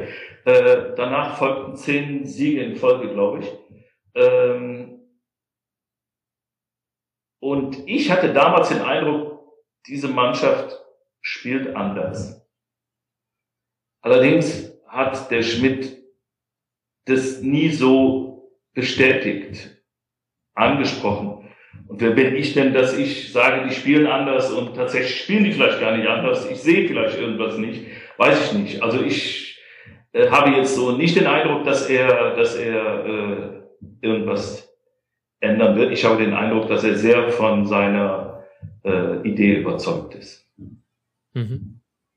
Die in meinen Augen eine schon leicht überkommene, äh, vom Gegner ausgelesene Spielidee ist. Also ich glaube, dass äh, dieses, dieses, dieser sogenannte Vollgasfußball dass der keine große Zukunft mehr hat. Das wird variantenreicher sein müssen, um Erfolg zu haben. Sehr interessante These, finde ich, denn ich hätte gedacht, ähm, wenn man die Bundesliga ordnet nach Teams, bei denen man sagt, sie spielen modern und sie spielen weniger modern, dass man Leverkusen zu den moderneren Teams zählen würde. Wie ist denn deine Meinung dazu, Markus? Ja, wenn du modern ähm, so bezeichnest als den äh, Pressing-Fußball, den Vollgas-Fußball, den Klopp quasi eingeführt hat oder durch den der äh, ja, bekannt wurde, dann auch in einer breiteren Öffentlichkeit, dann spielen sie schon modern. Wobei äh, für mich ist das schwierig, weil Frankie sieht äh, jedes Spiel von Leverkusen. Ich sehe äh, weitaus weniger, aber durch die Nähe hier dann doch schon bestimmt so sieben, acht in der Saison von denen live im Stadion dieses Gnadenlose, äh, was Schmidt äh, aus Salzburg mitgebracht hat, das sehe ich bei Leverkusen jetzt nicht mehr. Mhm. Also dieser Versuch, äh, 90 Minuten irgendwie wie wild da äh, auf den, sich auf den Gegner zu stürzen. Er hat da schon so äh, Intervalle drin, äh, wo ich Frankie absolut recht gebe, ist, wenn du solche Fußballer hast, wie Kramer und Shalanolu und äh, auch äh, ähm, Hernandez, dann kannst du schon einen, technisch gepflegteren äh, Fußball äh, vortragen wollen. Mhm. Aber wenn er es nicht will, also ich bin, das ist ja gerade so eine, vielleicht nicht Metadiskussion, aber äh, Ballbesitz oder der Fußball. Also wenn ein Trainer äh, ein klares Konzept hat. Also ich würde jetzt nicht so weit gehen und sagen, wenn ein Trainer erfolgreich ist, macht er alles äh, richtig. Aber wenn jemand ein klares Konzept hat und das durchzieht und dann mit einer Mannschaft, die jetzt äh, vielleicht gar nicht so gut ist oder wo man das Gefühl hat, die erreicht äh, ihre Grenze damit, dann soll er das so machen. Also ich äh, habe sehr, sehr viele geile Spiele von Borussia Dortmund unter Jürgen Klopp gesehen. Also und da wäre ich nie auf die Idee gekommen, oh Gott, was für ein langweiliger Fußball, die rennen ja da drauf und und genauso gut habe ich schon viele super Spiele von von Leverkusen gesehen. Äh, das hat natürlich alles sein Für und Wider. Letzte Saison, das war es 5-4 oder 4-5 gegen Wolfsburg? Ich glaube 4-5. Großartiges, 5, letzte, letzte ja, großartiges äh, Fußballspiel. Ne? Das muss man dann halt äh, in, in Kauf nehmen. Mhm. Aber klar, du kannst aus der Mannschaft sicherlich äh, noch mehr rausholen und insgesamt finde ich, ist es dann gerade in einer Saison, wo hinter den beiden äh, überragenden Mannschaften oder hinter denen, wo Leverkusen halt nicht drankommt in dieser Saison, es keine gibt, die konstant gut ist. Und von den Voraussetzungen glaube ich auch, dass Leverkusen dann äh, Dritter sein müsste, weil die Wolfsburger immer noch Schwierigkeiten haben, den, den Verlust von De Bruyne zu kompensieren. Also die sehe ich jetzt im Kader nicht, äh, nicht schlechter, aber das sind halt die besonderen Probleme mhm. der Wolfsburger. Lasst mal noch auf ein paar Personalien eingehen, da würde mich die Meinung von Frank zu interessieren. Du hast es schon angesprochen, Stefan Kiesling mit einer ganz merkwürdigen Rolle ähm, innerhalb des Vereins, ähm, jetzt in der Hinrunde und jetzt war das aber ja ein bisschen auch sein Spiel gegen Hannover, überragender Mann und ich habe jetzt gelesen, er möchte seinen Vertrag verlängern. Kannst du mir kurz die Geschichte des Stefan Kiesling erklären? Ja, diese, diese äh bevorstehende Verlängerung des Vertrages war Gegenstand der Gespräche äh, vor Weihnachten, als Stefan Kiesling eigentlich fest entschlossen war, Bayer Leverkusen zu äh, verlassen äh, und Rudi Völler da einen Schlussstrich drunter gezogen hat und gesagt hat, du bleibst und äh, wir wollen im Gegenteil, äh, dass du länger bleibst. Ähm, ich meine, jeder, der sich ein bisschen mit Fußball auseinandersetzt in Deutschland, der weiß, was Stefan Kiesling anbietet ich glaube, äh, dass wir uns da nicht lange, lange äh, äh, drüber auslassen müssen. Ähm, diese, dieses Angebot, das kann man nutzen. Äh, man kann es auch sein lassen, aber wenn ich eine Mannschaft habe, in der das genau fehlt, ja, dann muss ich natürlich sehen, dass ich einen Stefan Giesling immer wertvoll mache. Wertvoll mache ich den Jungen, das ist ein sehr sensibler Kerl, mache ich den, indem ich ihm sage, dass er wertvoll ist. Das reicht dann schon. Dann haut er sich rein, dann kämpft er. Das sieht nicht immer glücklich aus, das sieht nicht immer aus wie, wie äh, äh, was weiß ich, ist kein Zauberer, äh, aber bietet schon ehrliche äh, und solide Arbeit ab und, und da kommt, springt ja oft genug auch selber was bei mhm. rum. Äh, und ich glaube, da ist ein bisschen äh, Unterlassungssünde begangen worden. Es geht hier gar nicht darum, so ein Typ ist der Stefan Kiesling nicht, einen äh, hier mit der Senfte durchs Stadion zu tragen und äh, ihn äh, zu streicheln und zu sagen, wie wichtig er ist. Aber dieses, äh, wie nennt man das heute, mitnehmen, das hat, glaube ich, äh, nicht ganz äh, gut geklappt. Das hat nicht ganz richtig geklappt. Ich glaube, man hat Stefan Kiesling unterschwellig das Gefühl gegeben, dass er ein Auslaufmodell ist. Das hat ihn dann dazu veranlasst zu sagen, okay, wenn ich hier nicht mehr gebraucht werde, versuche ich es anderswo. Den Stress tue ich mir nicht an. Und äh, so war es dann. Und jetzt ist es halt anders. Jetzt spielt er, spielt gut und ist wichtig. Aber dann sag mir doch noch mal eins, wie kam er denn dann auf die Idee zu sagen, wenn ich wechsle, dann nur zu Hannover? Ich meine, ob er das jetzt so ja. meinte, aber so hat das, das ja hat, gesagt. Also das hat viel mit der mit der Person Martin Bader zu tun, der äh, so eine Art Entdecker von Stefan Kiesling ist, äh, damals in Nürnberg gewesen, der eben damals auch diesen äh, Weg nach Leverkusen nicht verbaut hat. Äh, äh, 2.6. Äh, also es lag Ad 1 da begründet und Ad 2 ähm,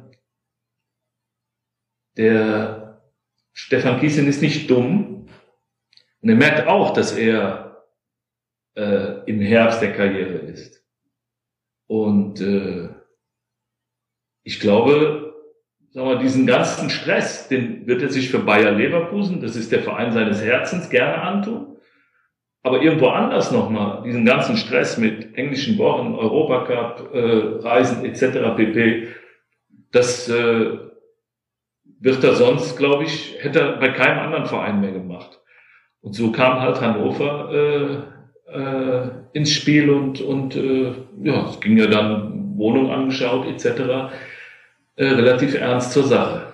Mhm. Okay, die Gefahr von Europacup-Reisen ist bei Hannover 96 wirklich Relativ gering. gering ne? Du hast ja jetzt Samstag gesehen, also ich habe schon in der Hinrunde nach den Live-Spielen, die ich von dir gesehen habe, gesagt, also wie die die Klasse halten wollen, auch mit dem Kader, ist mir ein, ein Rätsel. Und jetzt holen sie in der prekären Situation bei bei nur noch 17 Spielen ein, der von sich selber sagt, er sei bei 50, 60 Prozent. Also ich finde, da passt so vieles nicht beisammen. Siehst du eine Möglichkeit, dass die die Klasse halten? Also, äh, nee, aktuell nicht. Äh, ich meine, bei, bei Mönchengladbach kann man sagen, da ist der Schubert-Effekt verpufft.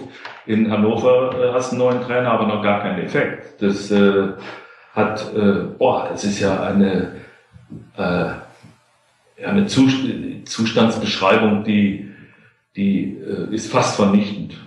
Da, das sind äh, vielleicht noch Ron-Robert Zieler, äh, der Hoffmann mit Abstrichen, aber so, Sakai, aber sonst hast du ja da wirklich äh, Spieler, die am Rande der Selbstaufgabe wanken. Und äh, was du eben sagst, äh, Hugo Almeida, äh, ja, 60 Prozent, gut. Ja, wobei der gegen, gegen Darmstadt macht dann ein Tor. Äh, ich habe jetzt von Leverkusen auch nur die Zusammenschnitte. Hat ja. eine gute Chance. Da kann eine, er eine, eine Möglichkeit, ja, ja, genau, aus Spitzenwinkel da, wo das Ding über den Giebel zimmert. Äh, ja, also ich will jetzt gar nicht so hart mit denen ins Gericht gehen, aber es ist schon eine der schlechtesten Leistungen gewesen, die ich von einem Bundesliga-Team in dieser Saison gesehen habe. Ansonsten. Ja, und das ist halt äh, ziemlich häufig der Fall, dass die richtig schlecht spielen. Und inzwischen ist der Abstand ja auch, äh, ja, ich will nicht sagen dramatisch, aber sieben Punkte. Und die haben jetzt, also das nächste Auswärtsspiel, weiß ich, ist in Dortmund von denen. Ich glaube, wo mhm. spielen sie am Wochenende? Zu Hause gegen Mainz. Zu Hause gegen Mainz, ja. Ja, das Problem ist auch, der, der Trainer äh, setzt sich dann nachher hin. Thomas Schaaf ist ja ein, ein äh, absolut äh, integrer Mensch und äh, aber der hat da einen Satz gesagt, da habe ich, aber da habe ich erstmal, da hat er das jetzt wirklich gesagt. Äh, also ich gebe das jetzt mal sinngemäß wieder. Äh, hätten einige Szenen gehabt, in denen sie äh, die Bälle ganz gut erobert haben. Aber dann hätten sie eigentlich nicht gewusst, was sie damit machen sollen. Also so nach dem Motto, dein Ball, das, äh, der unbekannte äh, Dritte, das, das, also wirklich nicht in der Lage, irgendetwas im Sinne des Fußballs offensiv auf den Platz bringen zu können, das ist, glaube ich, das größte Armutszeugnis, das man, das man als, als Trainer äh, äh, abgeben kann. Das ist schade. Das ist wirklich schade, aber sah nicht gut aus. Mhm. Sah wirklich nicht gut aus. Vor allem, wenn der Anspruch nicht ist, sich den Nichtabstieg zu ermauern, sondern eben genau in dieser Offensive liegt. Aber gut, ähm, lasst uns mal das Spiel zumachen und ich hätte gerne noch eine abschätzende Einschließung von dir, Frank, zu Leverkusen. Was passiert denn, wenn sich Bayern nicht für die Champions League Qualifikation oder direkt qualifiziert? Nichts passiert dann. Das, äh, das ist safe, äh, das ist alles abgesichert. Mhm. Äh, ich bin, bin äh, wenn Rudi Völler sagt, internationale äh, Geschäft ist das Ziel, dann impliziert das ganz klar auch die Europa, äh, Europa League, äh, wie auch immer, dass das im Verein selber, auch im Kader fest ausgegebene Ziel ist Berlin. Äh, mhm. das wird man auch merken. Äh, die werden sich reinhauen ohne Ende äh, in den Spielen, die noch bleiben. Äh, also jetzt äh, gegen Werder Bremen, Karnevalsdienstag. Äh, das, da wird man bin ich ziemlich sicher, einen deutlichen äh, äh, Unterschied zu allem anderen äh, erleben, äh, wenn sie nicht verkrampfen. Und ähm, ansonsten wird damit nichts passieren, weil gehen wir mal davon aus, dass man bei gesundem Menschenverstand war, als der Vertrag mit dem Trainer bis 2019 verlängert wurde. So, und dann gehe ich mal weiter davon aus, äh, wenn man so lange zusammenarbeiten will, dann, dann hat man ja irgendwas vor. Und dann befindet sich irgendwie vielleicht alles in der Entwicklung und das ist dann eine Stufe der Entwicklung.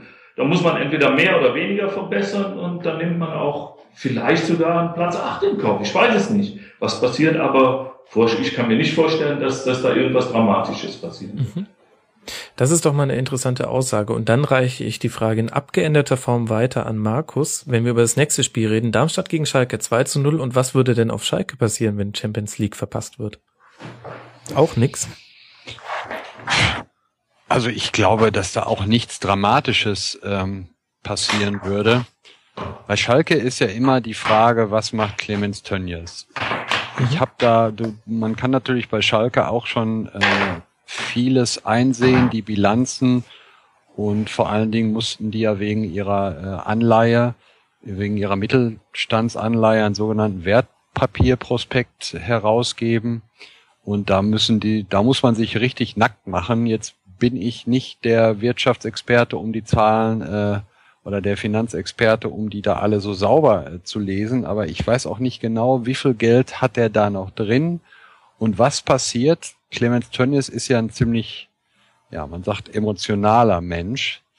Ähm, wenn der irgendwann bei irgendeiner vorstellbaren Gemengelage mal sagt, ich habe die Schnauze voll, was passiert dann, wenn er halt, der träumt immer noch von der von der Meisterschaft. Das mag ich ja auch an an ihm so, dass er immer noch so ein Romantiker ist.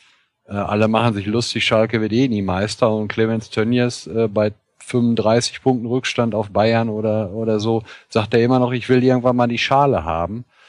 Das ist halt, äh, ich glaube, das ist wichtiger als die Frage, äh, was passiert, wenn wir uns nicht für die Champions League äh, qualifizieren.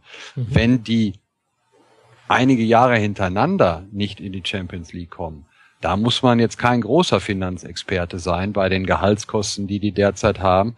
Da muss man nur mal gucken, was ist in Bremen passiert, was ist in Stuttgart passiert, nachdem dauerhaft Champions League Einnahmen weggebrochen sind. Mhm. Das könnte schlimm werden, zumal dann natürlich klar ist, dass sie ihren mit Abstand derzeit besten Spieler Leroy Sané verlieren und die Gefahr ist natürlich auch immer noch da, wenn sie in die Champions League kommen. Aber wenn die die jetzt verpassen und nur in die Europa League kommen oder selbst das nicht, wird das da nicht sofort dazu führen, äh, dass die alles äh, verkloppen müssen. Aber ich kann mir auch nicht vorstellen, dass ein Leroy Sané sagt, äh, ja, ich will dann noch ein Jahr nur Bundesliga spielen, weil ich keinen Bock auf Europacup-Reisen habe. Mhm. Jetzt hatte Schalke, äh, Schalke typisch eine unruhige Woche. Es äh, kam äh, Diskussion um André Breitenreiter auf. Er hat dann auch äh, Sky boykottiert nach dem Spiel als Reaktion wiederum darauf. Woher glaubst du denn kam diese dieses Thema? Denn vorher war Breitenreiter als jemanden für mich, der das aus einer gesunden Distanz betrachtet, ähm, relativ unumstritten. Ähm, fange ich vielleicht mal mit dem Wichtigsten an. Der Dirk Große Schlamann, ich kenne ihn nicht, äh, nicht so gut, aber. Also Sky Reporter? Mhm. Genau, das ist der Sky Reporter, der das aufgebracht hat. Äh, das war ja auch bei Twitter irgendwie latent immer Thema. Äh, was redet der da? Äh, der hat sich das definitiv äh, nicht ausgedacht. Mhm. Und äh, es gibt auch einige äh, Sachen, äh, das Beispiel, also dass das Verhältnis zwischen Breitenreiter und Horst Held nicht das Beste ist. Das ist seit Monaten für Leute, die nah dran sind, bekannt. Ja, und äh, da kann ein Horst Held auch äh, sagen, das ist nicht so. Da kann ein André Breitenreiter ähm, das sagen. Die müssen ja auch keine Freunde sein. Nur nach dem, gerade nach dem Verkauf von Draxler äh, ist das auch noch mal ein bisschen äh, abgekühlt. Und ja, es ist ja auch nichts dagegen zu sagen, wenn Trainer und, äh, und Sportvorstand ein professionelles Verhältnis haben. Aber man muss auch jetzt nicht so, so tun, als sei das, was der äh, Dirk da bei Sky erzählt hat, alles äh, weit hergeholt und das seien gute Freunde. Äh, er hat gesagt, er hat bis zu zehn oder mehr als zehn äh, Quellen. Äh, ich glaube ihm das, der ist super vernetzt auf Schalke und da wird schon, schon Druck auf dem Kessel sein. Mhm. Und André Breitenreiter ist von sich sehr überzeugt. Ich würde sagen, ein bisschen zu sehr überzeugt, weil all das, was, äh, was er uns in Pressekonferenzen äh, da häufig erzählt, die Weiterentwicklung, und das hat er nach dem Bremen-Spiel jetzt auch gesagt, alles viel besser als vor der Winterpause. Ja, die sehe ich und die sehen viele äh, Kollegen auch nicht. Das ist eine solide Saison, die die Schalker spielen, aber auch nicht mehr. Also äh, und Umbruch, ja, mein Gott, das erzählt man jetzt seit seit zig Jahren auf auf Schalke. Immer ist man da im im Umbruch. Die haben jetzt sieben Spiele verloren. Das ist eins weniger als äh, als Darmstadt und das ist doch logisch, dass es da äh, auch Unzufriedenheit äh, gibt. Die haben Schalke hat wie andere auch das Glück, dass die anderen noch nicht weit weggerannt sind. Aber es sind äh, ja gut vier Punkte auf Hertha. Das das kann man natürlich alles noch holen. Aber man kann auch genauso gut noch richtig da rausrutschen, wenn die Wolfsburger sich mal fangen. Von daher jetzt Samstag ein sehr mhm. interessantes Spiel, Schalke Wolfsburg. Schalke Wolfsburg, ja, genau. Man könnte jetzt aber auch natürlich argumentieren, dass man diesen Umbruch jetzt gegen Darmstadt gesehen hat, denn um mal aufs Spiel zu kommen, das 2 zu 0, da fielen ja vor allem Max Meyer und Leroy Sané positiv auf bei beiden Toren und auch in sonst eigentlich allen gefährlichen Aktionen. Absolut, das sind natürlich zwei, zwei richtig gute Spieler, wobei ich Sané äh, für, für noch äh, besser halte. Deshalb finde ich ja das Argument, äh, wir sind im Umbruch, auch nicht stichhaltig, wenn gerade die, die äh, äh, Sané ist, glaube ich, der mit den wenigsten Bundesliga-Spielen von allen, die jetzt regelmäßig äh, mhm. eingesetzt werden, wenn gerade der, der der Leistungsträger ist, ähm, dann natürlich haben wir eine junge Mannschaft und äh, auch Leon Goretzka, der wirklich eine super Saison bislang spielt und eigentlich äh, eigentlich einer ist oder der ist, der sich auch immer noch äh, steigert und ja, gegen Bremen hat er einen leichten Hänger gehabt, aber in Darmstadt soll er auch sehr gut gespielt haben. Ja, und das ist natürlich, Sané ist ein ganz, ganz guter. Deshalb hätte ich den ja gerne bei Liverpool. ja, den hatten, hätten, glaube ich, so, so manche gerne bei sich im Team. Ähm, zu Liverpool können wir vielleicht, wenn wir am Ende noch fünf Minuten haben, kannst du uns da noch kurz ein Update geben? Kamen auch einige Fragen bei Twitter. Gibt es denn etwas, äh, was man über Darmstadt Neues gelernt hat in diesem Heimspiel. Frank, ist dir da irgendwas aufgefallen? Nee, nicht wirklich. Äh, die äh, Darmstädter werden immer dann Probleme kriegen, wenn sie Fehler machen. Dieses, äh, diese Plattitüde, Fehler werden auf dem Niveau äh, bestraft, direkt bestraft. Die schlägt bei Darmstadt umso mehr durch, als dass die eigentlich nicht das Niveau haben, mit dem sie sich da messen wollen, müssen, dürfen. Sie machen es gut, aber sie werden äh, immer mehr Fehler machen, glaube ich, im Verlauf der Saison. Deshalb werden sie auch noch ein Problem kriegen Richtung äh, Abstieg. Das ist einfach so, weil die Qualität sich, sich äh, ja, das lässt sich nicht herbeireden, nicht herbeibeten, nicht herbeizaubern äh, wenn die fehlt, dann, dann äh, wird es auch am Ende irgendwo äh, eng. Und die machen nichts falsch. Die sind halt Darmstadt und dann muss man sich anschauen, wer da spielt und dann von, vergleicht man das mit den Gegnern. Ja, und dann sagst du, das ist in Ordnung. Jeder Spieltag über den Strich ist für Darmstadt eine Sensation. Das ist meine Meinung und äh, da braucht man gar nicht so sehr ins Detail zu gehen, weil ich, ich bin sicher, wenn ich mit zehn von den Jungs in Köln über die Hohe Straße laufe, ja, da kommt kein Mensch und will ein Autogramm haben, weil die überhaupt keiner erkennt. Das ist nicht diese glanzvolle erste Liga, diese glanzvolle Bundesliga. Das Darmstadt ist was anderes, was ganz Besonderes, aber etwas, was halt ständig und pausenlos ums Überleben kämpfen muss. Und das wird eng, es wird eng. Leider wird es eng, aber toll ist es trotzdem. Und sie zehren von ihrer Auswärtsstärke. Das muss man sich auf der Zunge zergehen lassen. In der Auswärtstabelle Darmstadt auf Platz 4. Ähm, ja, das ist natürlich auch ganz, ganz, ich, ich habe das ja, ich habe das ja in, äh, in, in, äh, ähm, in Leverkusen gesehen. Wie die das machen, das ist schon, da sind aber ganz alte Schule teilweise. Äh, ich glaube, der Torwart, der müsste schon so vier gelbe Karten haben. Ich weiß nicht, aber bestimmt. Und alle wegen Spielverzögerung. Die bleiben liegen nach dem Foul, die wälzen sich da wie, wie so ein eingelegter Hering am, am Freitag auf der Fischtheke beim Holländer. Also es ist schon wirklich äh, das ganz alte Schule. Aber okay, die greifen halt zu den Mitteln, die ihnen bleiben und äh, solange sie genug finden, meine Güte, haben sie ihre Berechtigung. Mhm. Aber böse zu spielen, ui, ui, ui. Allerdings, das haben ja die Schalke auch in der Hinrunde erfahren. Ähm, noch zwei bemerkenswerte Themen dieses äh, Spieltags. Äh, zum einen beim Spiel Darmstadt gegen äh, Schalke bemerkenswert. Es gab einen Zwischenfall im Darmstädter Fanblock. Ein, man hat einen Herzinfarkt bekommen und äh, es, beide Fanlager haben dann den äh, Support eingestellt. Ähm, ganz, ganz merkwürdige Szenen, ganz ähm, komisches Gefühl ähm, und haben aber dafür haben gerade die Schalke-Fans viel positives Feedback bekommen, nicht nur von den Darmstadter Fans, sondern auch ein Darmstadter Lokalblatt, ich habe mir den Namen nicht gemerkt, hat anstelle der üblichen Darmstadt-Fangalerie nur Schalke-Bilder gezeigt.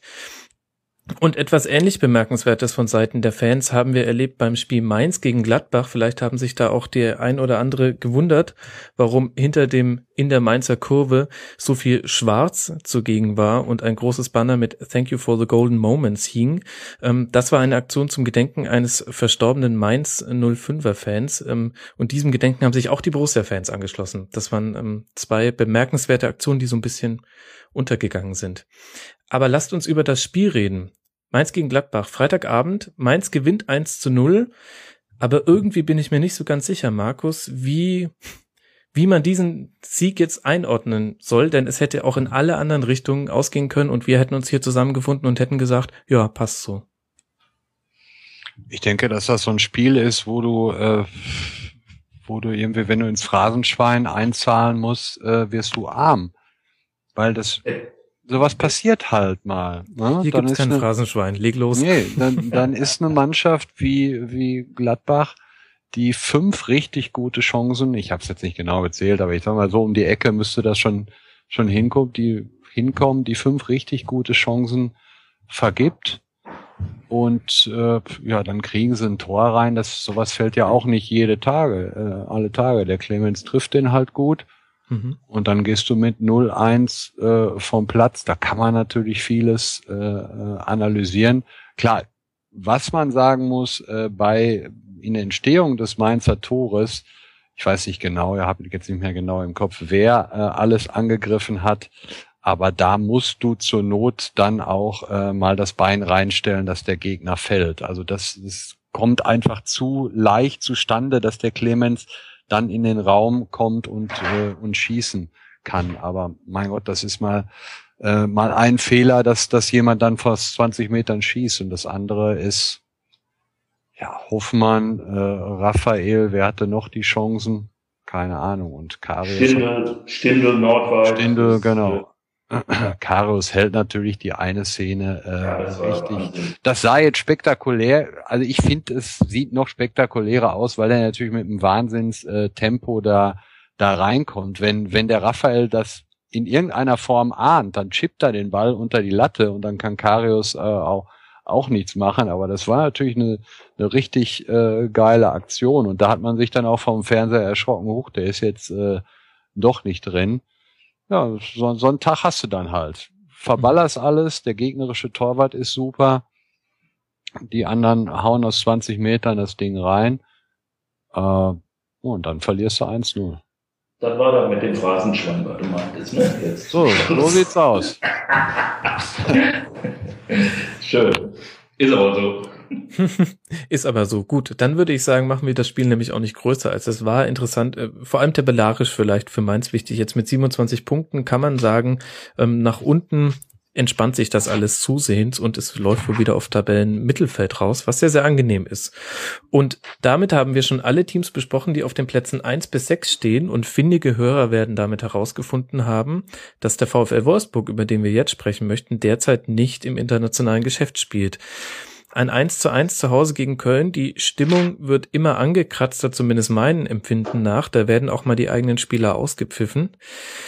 Seit sechs Spielen kein Sieg für Wolfsburg. Frank, woran liegt's? Tja, nicht am Trainer. Äh, woran liegt ich Also gestern lag's äh, am Gegner. Das ist äh, ganz klar. Die, die äh, Kölner sind Ingolstadt in besser. Wenn die richtig gut stehen, richtig gut laufen und arbeiten, dann kriegt jeder Probleme gegen den FC. Mhm. Das ist eben so. Das ist eine Kunst, die, die äh, der Peter Stöger auch beherrscht und vermittelt hat. Allerdings muss man, muss man angesichts dessen, was da auf dem Platz steht beim VfL Wolfsburg, muss man natürlich die Frage stellen, warum es nicht funktioniert. Sechs Spiele ohne Sieg, das ist äh, grauslige Bilanz. Ähm, wir haben da allerdings, sagen wir mal so Dauerfälle. Äh, nehmen wir den Draxler, der stagniert seit langer Zeit, hat viel Pech mit Verletzungen gehabt. André Schirr stagniert seit langer Zeit, seit vielen Monaten. Äh, dann Kruse ist extrem abhängig davon, dass mit ihm jemand spielt. Wenn keiner mit ihm spielt, dann kannst du ihn auch knicken. Also da kommt schon relativ viel äh, zusammen an, an Abhängigkeit von der Form äh, einiger Spieler, die seit Wochen und Monaten eigentlich keine Form zeigen. Und damit spielt sie dann insgesamt eine schlechte Saison. Und war der Spruch am Trainer liegt's nicht ironisch gemeint oder? Nee, nee, nee, überhaupt nicht. Also ich hatte äh, Dieter Hecking, obwohl ich jetzt äh, noch nie mit ihm direkt zu tun hatte, aber so aus der Distanz hatte ich den für einen der, der vernünftigsten, fähigsten und äh, besten Trainer im, im deutschen Profigeschäft. Völlig unaufgeregter Mensch, der, der äh, äh, meines Erachtens sehr, sehr viel mehr richtig als, als falsch gemacht hat.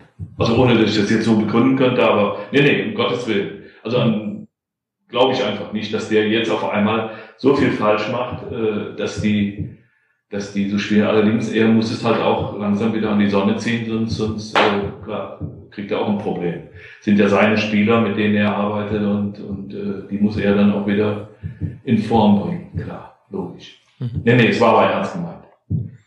Ich fand eine Szene gestern sehr bemerkenswert also aus Wolfsburger Sicht würde ich sagen alarmierend. Das war nach einem Ballverlust von Schürle im, im Mittelfeld, wo du normalerweise als äh, Profifußballer wirklich die Hacken in die Hand nimmst und hinterherläufst und da, da hatte er überhaupt, also er machte überhaupt nicht den Ansatz, als habe er jetzt irgendwelche Lust, dem Kölner hinterherzulaufen und seinen Fehler wieder gut zu machen. Ist eine Szene äh, jetzt einfach aus dem Spiel rausgegriffen, aber äh, irgendwie passt das so in das Bild, was ich vom VfL Wolfsburg habe, dass da derzeit wenig passt. Ich fand gestern, ähm, ich habe das Spiel auf der Arbeit gesehen, da, da guckt man natürlich dann nicht so konzentriert hin, weil man andere Sachen zu tun hat. Aber für mich haben die Kölner in der ersten Halbzeit äh, gefährlicher gespielt hätten beispielsweise bei dem Querpass von Bittenkurt, wenn der sauberer auf Modest gespielt wird, können sie schon das 1-0 machen. Also das, wenn man jetzt spielerisch ähm, in einem Heimspiel, wo ja, das ist ja eine eklatante äh, Diskrepanz beim VfL mhm. Wolfsburg zwischen Heim und Auswärts, schon nicht besser ist als der erste FC Köln, als der erste FC Köln, dann ist das schon äh, ziemlich alarmierend.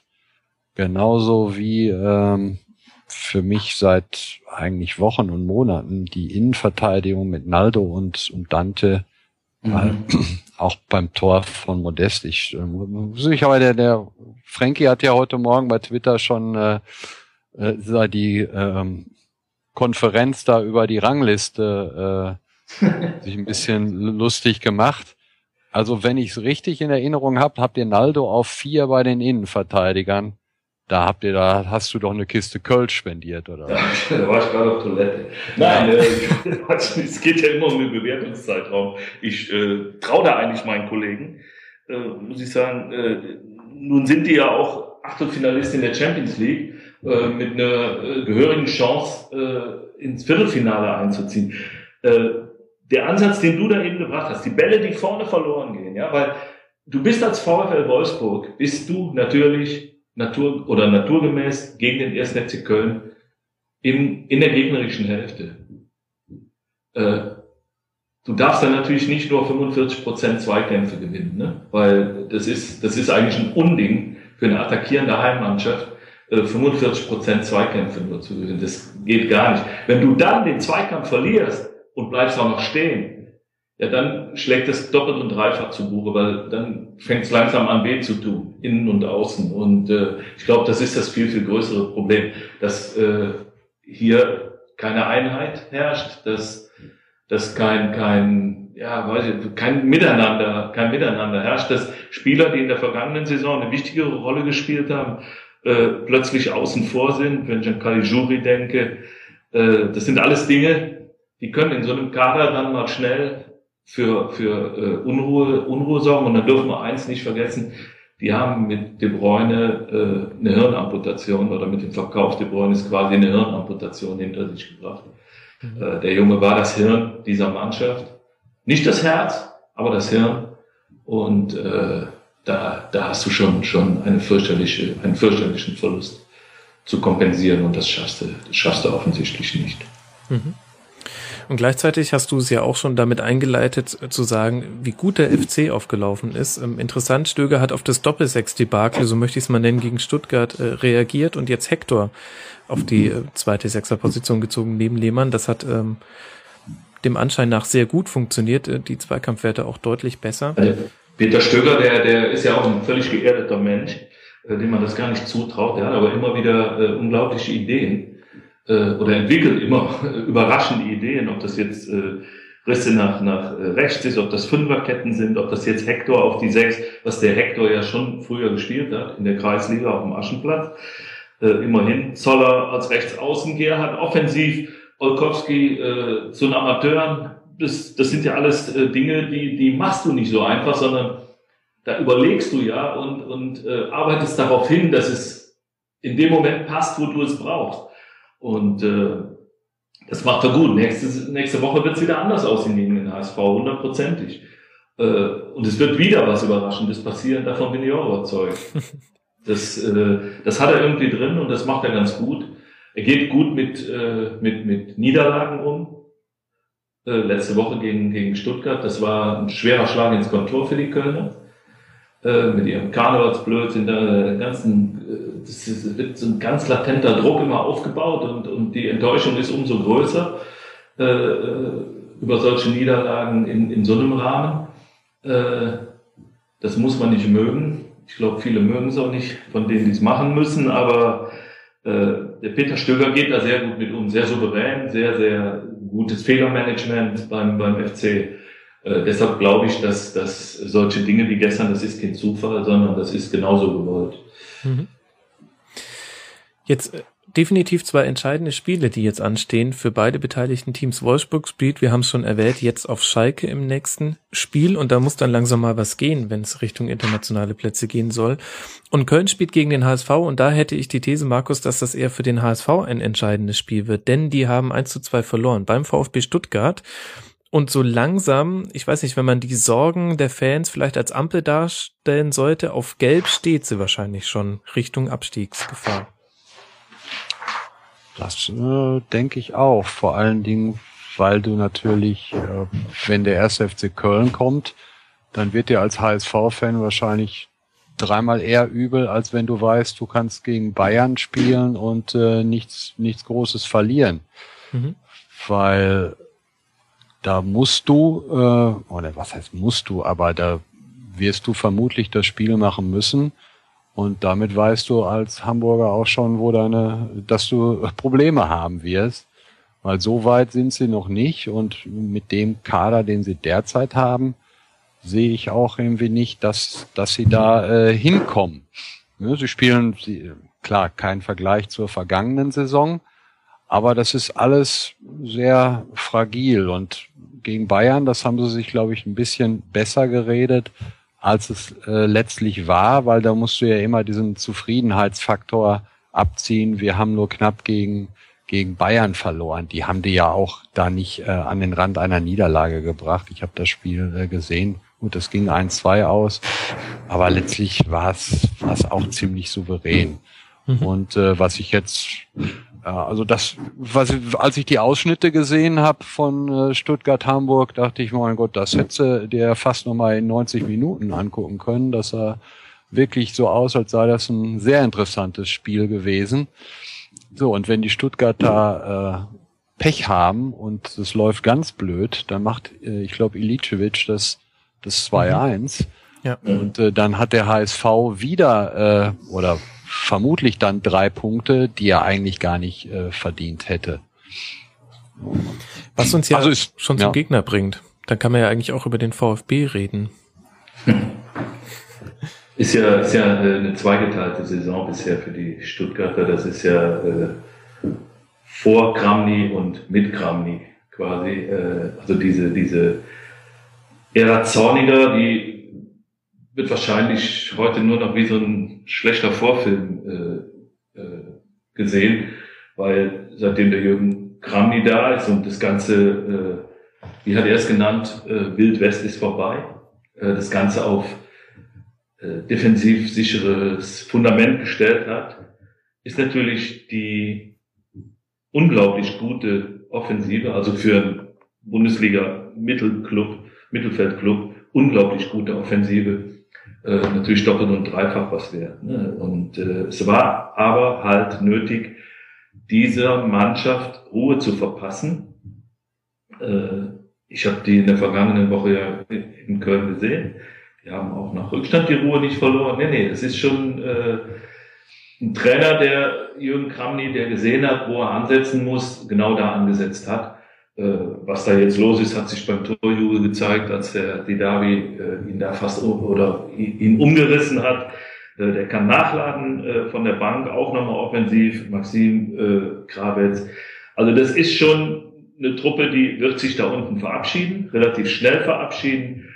Und dann muss man sehen, ob man auch in der Lage ist, mittelfristig etwas, etwas aufzubauen, was den Wünschen der Stuttgarter Fans, der verwöhnten Stuttgarter Fans äh, gerecht wird. Ich muss da übrigens noch Abbitte leisten, weil ich glaube, äh, dass ich im letzten Besuch hier beim Rasenfunk was davon geredet habe, dass Titon vermutlich der schlechteste Bundesliga-Torhüter ist. Kann ich mich also auch ist er, erinnern, das ja. ist er mit Sicherheit nicht. Ähm, da habe ich mich vertan. Also in den vergangenen äh, Wochen äh, macht er einen sehr stabilen Eindruck. Auch das Ding von Ilicevic hat er sehr gut gehalten. Und diese, ja, das ist dann wahrscheinlich auch dieser Eindruck, den du nach schlimmen, äh, so, nach so Pralia-Fehlern dann hast und denkst. So alt bist du schon. Ja. oh Gott, der kann, äh, der kann gar nichts und äh, dass man dann so das die anderen 89 Minuten ausblendet. Aber in den vergangenen Wochen hat er mir ähm, echt gut gefallen. Also im Grunde genommen genau das Gegenteil von von Wiedwald. Bei dem dachte ich, dass Werder äh, endlich mal ein Problem gelöst hätte, was sie seit Jahren haben. Mhm. Scheint aber dann doch nicht zu fallen. Äh, scheint doch nicht der Fall zu sein. Zwei ziemlich schlimme Dinge, äh, besonders der Freistoß Samstag. Also kann ich jetzt ins Protokoll nehmen, schlechtester Torhüter aktuell ist dann doch Wiedwald. Nee, nee, mit solchen Ach, Superlativen. Ja gut, das ist doch, ist doch dann, ist doch dann ein gutes Zeichen für den Jungen, wenn du.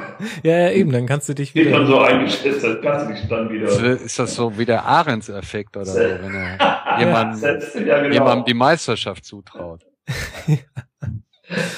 ja. Tütern heißt übrigens auf Deutsch äh, Tabak. Er ist noch nicht verglimmt. Mhm. Das ist das polnische Wort für Tabak. Da hat sich jemand die nächste Kicker-Überschrift schon zurechtgelegt. Bin gespannt. Dann, dann, dann würde ich ja gerne abfragen, äh, welche Überschrift hattet ihr denn für das Spiel Augsburg gegen die Eintracht? 0 zu 0. Also ich muss sagen, ich äh, habe äh, jetzt gerade, wo du es erwähnt habe ich, habe ich eigentlich erst äh, realisiert, dass das überhaupt stattgefunden hat. äh, nein, es war äh, mit Sicherheit kein, äh, kein Höhepunkt äh, des Spieltages. Und ähm, muss jeder Trainer muss da für sich was rausholen. Äh, interessant war heute nur der Name Finn Bogason im Zusammenhang mit dem FCA, äh, der ja in, in Herrenwehen war es, glaube ich, äh, ein Isländer, der in Herrenwehen extrem geknipst hat. Mhm. Über 60 Tore in, in 70 Spielen oder so, will ich mich jetzt nicht festlegen, äh, aber, aber sowas in der Art. Ähm, was da für Spieler mittlerweile auch zum FC Augsburg kommen, das spricht natürlich für diesen Verein, äh, für diese Entwicklung, die, die äh, hier genommen wurde. Das äh, hätte ja nie gedacht. Ansonsten haben sie aber am Samstag von Marvin Hitz gelebt, der die Frankfurter wohl um den Sieg gebracht hat. Das ist keine so steile These, da muss man nur die Zusammenfassung für gesehen hat, haben. Ähm, Markus Armin Fee hat ähm, bei seiner Heimkehr in seine Augsburger Heimat ähm, ein bisschen umgestellt hat. Fabian auf die Zehn gestellt anstelle von Seferovic und die Eintracht jetzt schon das zweite sehr gute Spiel geliefert, wenn man mal die ersten 45 Minuten gegen Wolfsburg ein bisschen ausklammert und mit vier Punkten jetzt aus zwei Spielen gestartet. Was hat dich denn mehr überrascht, dass Augsburg hinten so viel zugelassen hat oder dass die Eintracht es geschafft hat, offensiv so viel zu kreieren? Das ist ein Hände also überraschend, überraschend ist ja bei Eintracht Frankfurt immer, wenn sie äh, kein Gegentor bekommen. Mhm. Von daher ist das schon mal sehr positiv, genauso wie bei den Augsburgern, die ja, ich meine, die haben jetzt für die Rückrunde ein Torverhältnis von 0 zu 0, was natürlich äh, einerseits äh, okay ist. Ähm, ist auch halt auch so ein Spiel, wo ich nur die Zusammenfassung gesehen habe und da ähm, habe ich ehrlich gesagt, ich habe bei Samstag, Sam, Samstag so am Rande mitgekriegt, dass Hitz äh, ziemlich gut äh, gehalten haben muss. Und dann lief die Zusammenfassung und ich dachte, irgendwie, irgendwann muss doch mal was Geiles von Hits kommen. Wir haben doch alle so geschwärmt. Und dann ähm, kam ja auch die Frankfurter gute Phase. Das war ja auch alles schön rausgespielt. Der und mhm. Der Kopfball von Meyer, da da sieht man mal wieder, wie äh, wie unterschiedlich die Wahrnehmungen sind. Wenn Manuel Neuer das gemacht hätte, vielleicht sogar noch in einem bedeutenden Spiel, dann wäre Deutschland ausgetickt. Das war für mich eine sensationelle Parade, weil der Kopfball war wirklich genau so eigentlich, wie man ihn machen muss. Als Aufsetzer, den, den kannst du als Torwart fast gar nicht kriegen und den, den hält er dann. Das war schon, schon großartig und die anderen beiden Reflexe waren auch noch gut. Von daher finde ich eher ein glücklicher äh, Punkt, mhm. mit dem sicherlich beide ziemlich gut leben können, denke ich. Ob jetzt ähm, ja Frankfurt überraschend, weiß ich nicht. Offensiv, offensiv gefallen die mir eigentlich meistens ziemlich gut. Wobei ich letzte Woche ähm, hatte ich die erste Halbzeit gesehen, bevor ich nach Schalke gefahren bin. Das war eine Katastrophe gegen Wolfsburg. Mhm. Und wenn man nicht wüsste, wie Wolfsburg auswärts spielt, hätte man äh, nie für möglich gehalten, dass die Frankfurter da noch zurückkommen. Aber ja, Alex Meyer haben die halt und den hätten sie Samstag dann äh, auch wieder gehabt, wenn, wenn der das Ding nicht so Wahnsinn, also da muss ich wirklich sagen, Wahnsinn haben wir in den letzten Tagen leider viel zu häufig gehört, aber das fand ich schon eine wahnsinnige Parade. Mhm. Daher kommt wahrscheinlich auch die Frage von Ed Andy Riedel bei Twitter, ob ihr findet, dass Hitz momentan der beste Keeper der Liga ist. Nachdem ich weiß, dass du dich, Markus, da sehr ungern festlegst, wenn du Torhüter bewertest, reiche ich die Frage weiter an. Frank. Er ist natürlich ein Edeltechniker, der Markus, der bei dem ist sowieso jeder Schuss drin, deshalb wird er, kein Torhüter jemals, jemals bewerten können. Martin Hitz ist auf jeden Fall in der Rangliste der äh, Torhüter, der Top-Torhüter beim Kicker, äh, beim Kicker ist, ist er an Nummer eins. Äh, also er hat den besten Notenschnitt aller Torhüter. Äh, spricht schon mal, spricht schon mal dafür, dass er aktuell der Beste ist. Die Augsburger sind, glaube ich, seit acht Spielen umgeschlagen, kann das sein?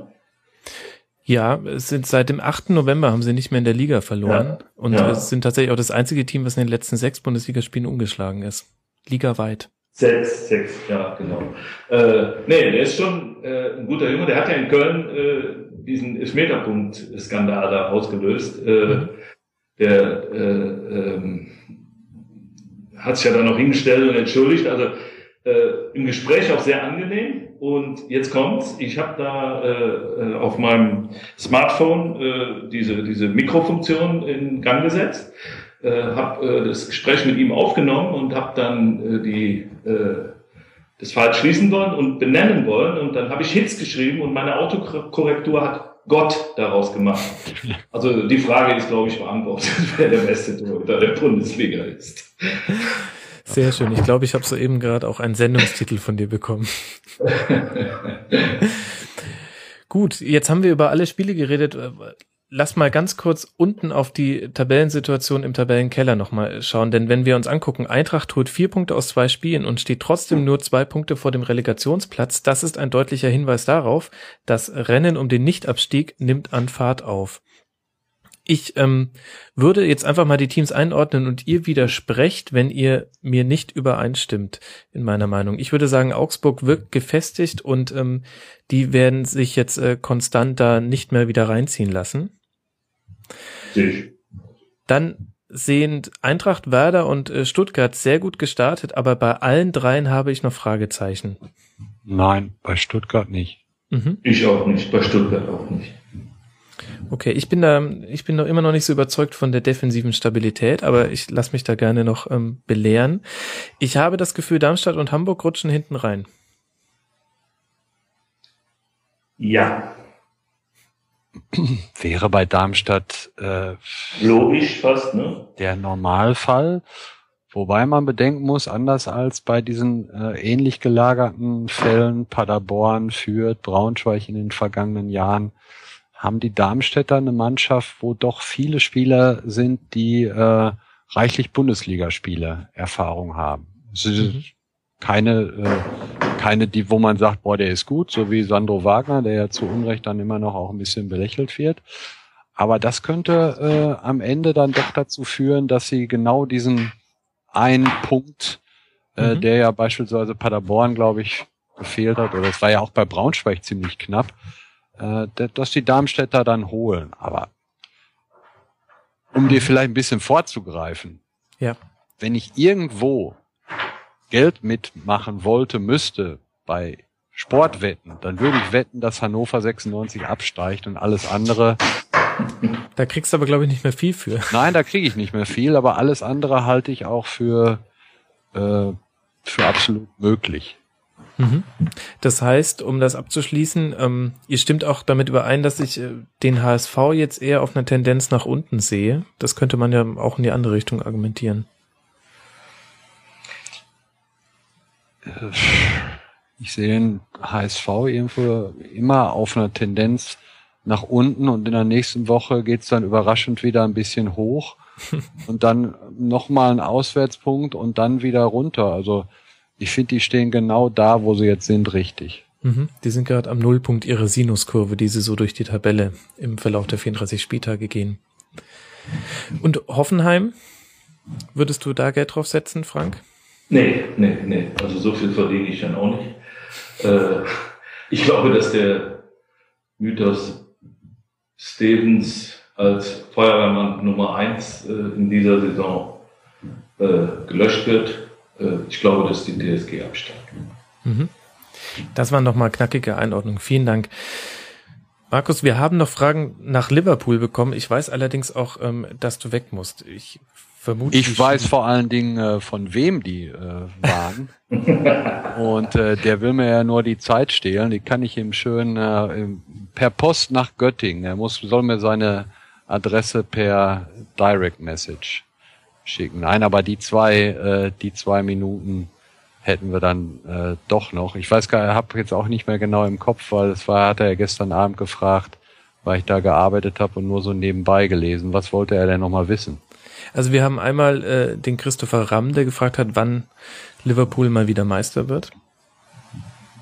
Wenn, äh, okay, dann mal jetzt ganz ernsthaft, wenn Klopp die kommenden fünf Jahre äh, Trainer bei Liverpool sein wird und er 80 Prozent seiner Spielerwünsche erfüllt kriegt, mhm. dann würde ich ein bisschen Geld drauf setzen, dass er es äh, einmal schafft. Vielleicht sogar in einem Jahr, wo sie vorher äh, so schlecht waren, dass sie keinen europäischen Wettbewerb erreichen. Mhm.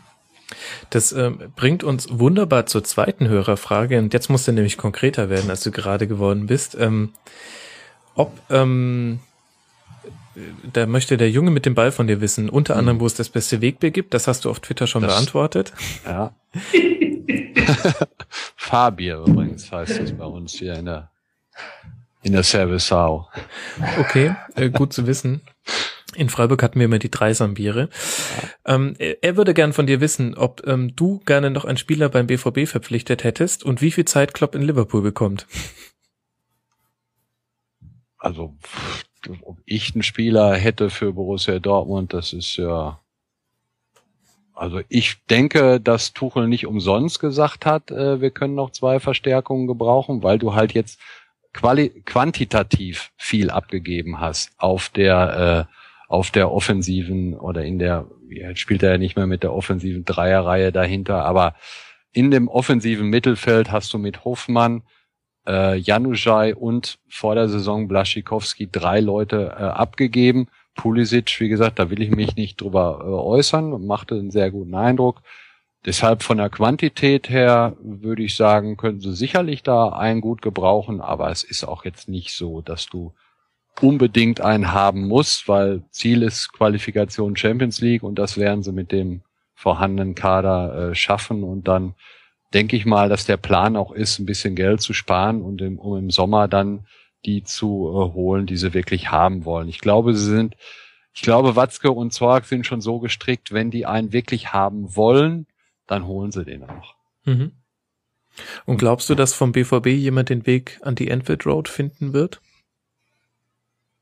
Äh, jetzt im, im Sommer würde ich auch von den Positionen her eher, ja, Sven Bender könnte ich mir vielleicht vorstellen. Aber das ist jetzt mal rein so, so die ganzen äh, Namen durchgegangen. So die, die hohen Hausnummern wie äh, Gündogan oder so sicherlich nicht. Wenn er durch den Metalldetektor am Flughafen kommt, denn der Mann dürfte ja einiges an Metall inzwischen in seinem Körper verbaut haben. Das, äh, das dürfte so sein, ja. Sag uns noch in drei Sätzen, ähm, wie ist denn gerade die Situation bei Liverpool und was erwartest du jetzt noch für den Ausgang dieser Saison? Man hat den Eindruck, dass die Wunderdinge, die von Klopp erwartet werden, nur in den Pokalen eintreten können. Ja, wobei die, die Leistungen in den vergangenen Wochen waren, also wenn man es mit einem Wort beschreiben will, schlecht. In Norwich war ein spektakuläres Spiel, 5-4 gewonnen aber im Grunde genommen eine schlimme Leistung.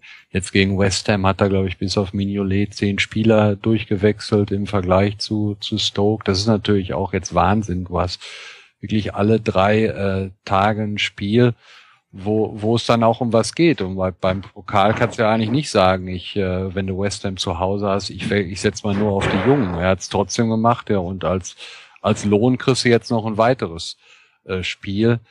Ich glaube, äh, obwohl die Abstände ja jetzt auch so wahnsinnig nicht sind, dass Champions League absolut utopisch ist und äh, dass, wenn es gut läuft, wird der der Liga-Pokal gewonnen, aber ansonsten denke ich mal, dass das dieses Jahr mit dem Kader, das sind halt viel zu viele Schwachstellen. Du spielst in der In, deine erste Innenverteidigung derzeit ist äh, Colo Touré, der weit über dem Zenit ist. Und äh, gut, jetzt ist Lovren zurück, von dem halte ich aber auch nicht so viel. Sacco halte ich für einen äh, ziemlich guten, der aber seit der Verletzung desolat spielt. Und äh, das, es gibt einfach zu viele äh, Schwachstellen in dem Kader derzeit. Mignolet ist, wenn er nicht gerade auf der Linie ist, auch jetzt kein äh, überragender Torwart. Sechs, sieben, acht, da laufen wir ein. Also nicht fürs internationale Geschäft qualifiziert. Ähm, ich habe jetzt die Regularien nicht so genau im Kopf, aber der Ligapokalsieger ist doch, glaube ich, für die Europa League qualifiziert oder ist es nicht so? Ich weiß es ehrlich gesagt nicht genau. Das, das ist, glaube ich, so genau, wenn man den Pokalsieg voraussetzt. Da geht's ja gegen Manchester City, glaube ich, im Finale. Ja, oder? ja da haben wir ja schon das Liga, das äh, Ligaspiel 4-1 gewonnen. Das sollte dann auch. Ja, Gmade Wiesen auch in der Höhe verdienten 3-2 in Wembley reich. Na gut, wir werden dich an deinen Worten messen, aber vielleicht solltet ihr es nicht schaffen, dann kannst du ja die Hoffnung haben, dass das vielleicht genau die Saison ist, die du prognostiziert hast vor einer möglichen Meistersaison. Man hat kein internationales Geschäft und es wird wenig erwartet. Oh, dann sollte man im Sommer aber ein bisschen mehr holen als Sven Bender. Schauen wir mal. wir werden es sehen. Ja.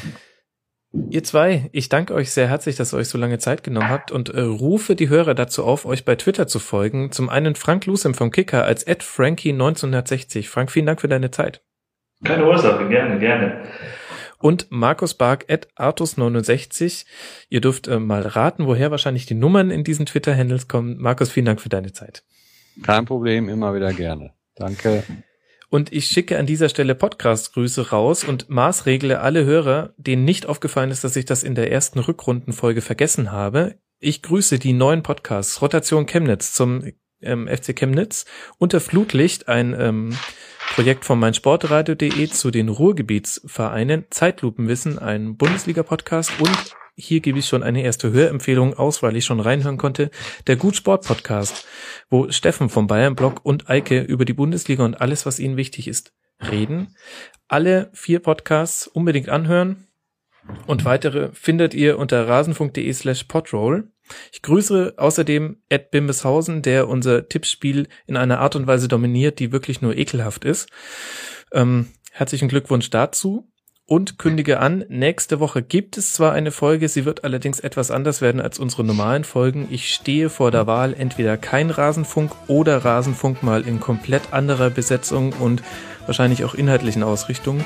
Und ihr müsst das dann einfach entweder anhören und trotzdem gut finden oder ihr lasst die Folge halt aus und wir hören uns dann in zwei Wochen. In diesem Sinne, vielen Dank Frank und Markus für eure Zeit. Vielen Dank an alle Zuhörer, die bis hierhin mit dabei waren und wir hören uns dann nächste Woche nach dem Super Bowl. Bis dahin, ciao. Ciao. Ciao. Das war die Rasenfunk-Schlusskonferenz. Wir geben nun zurück in die angeschlossenen Funkhäuser.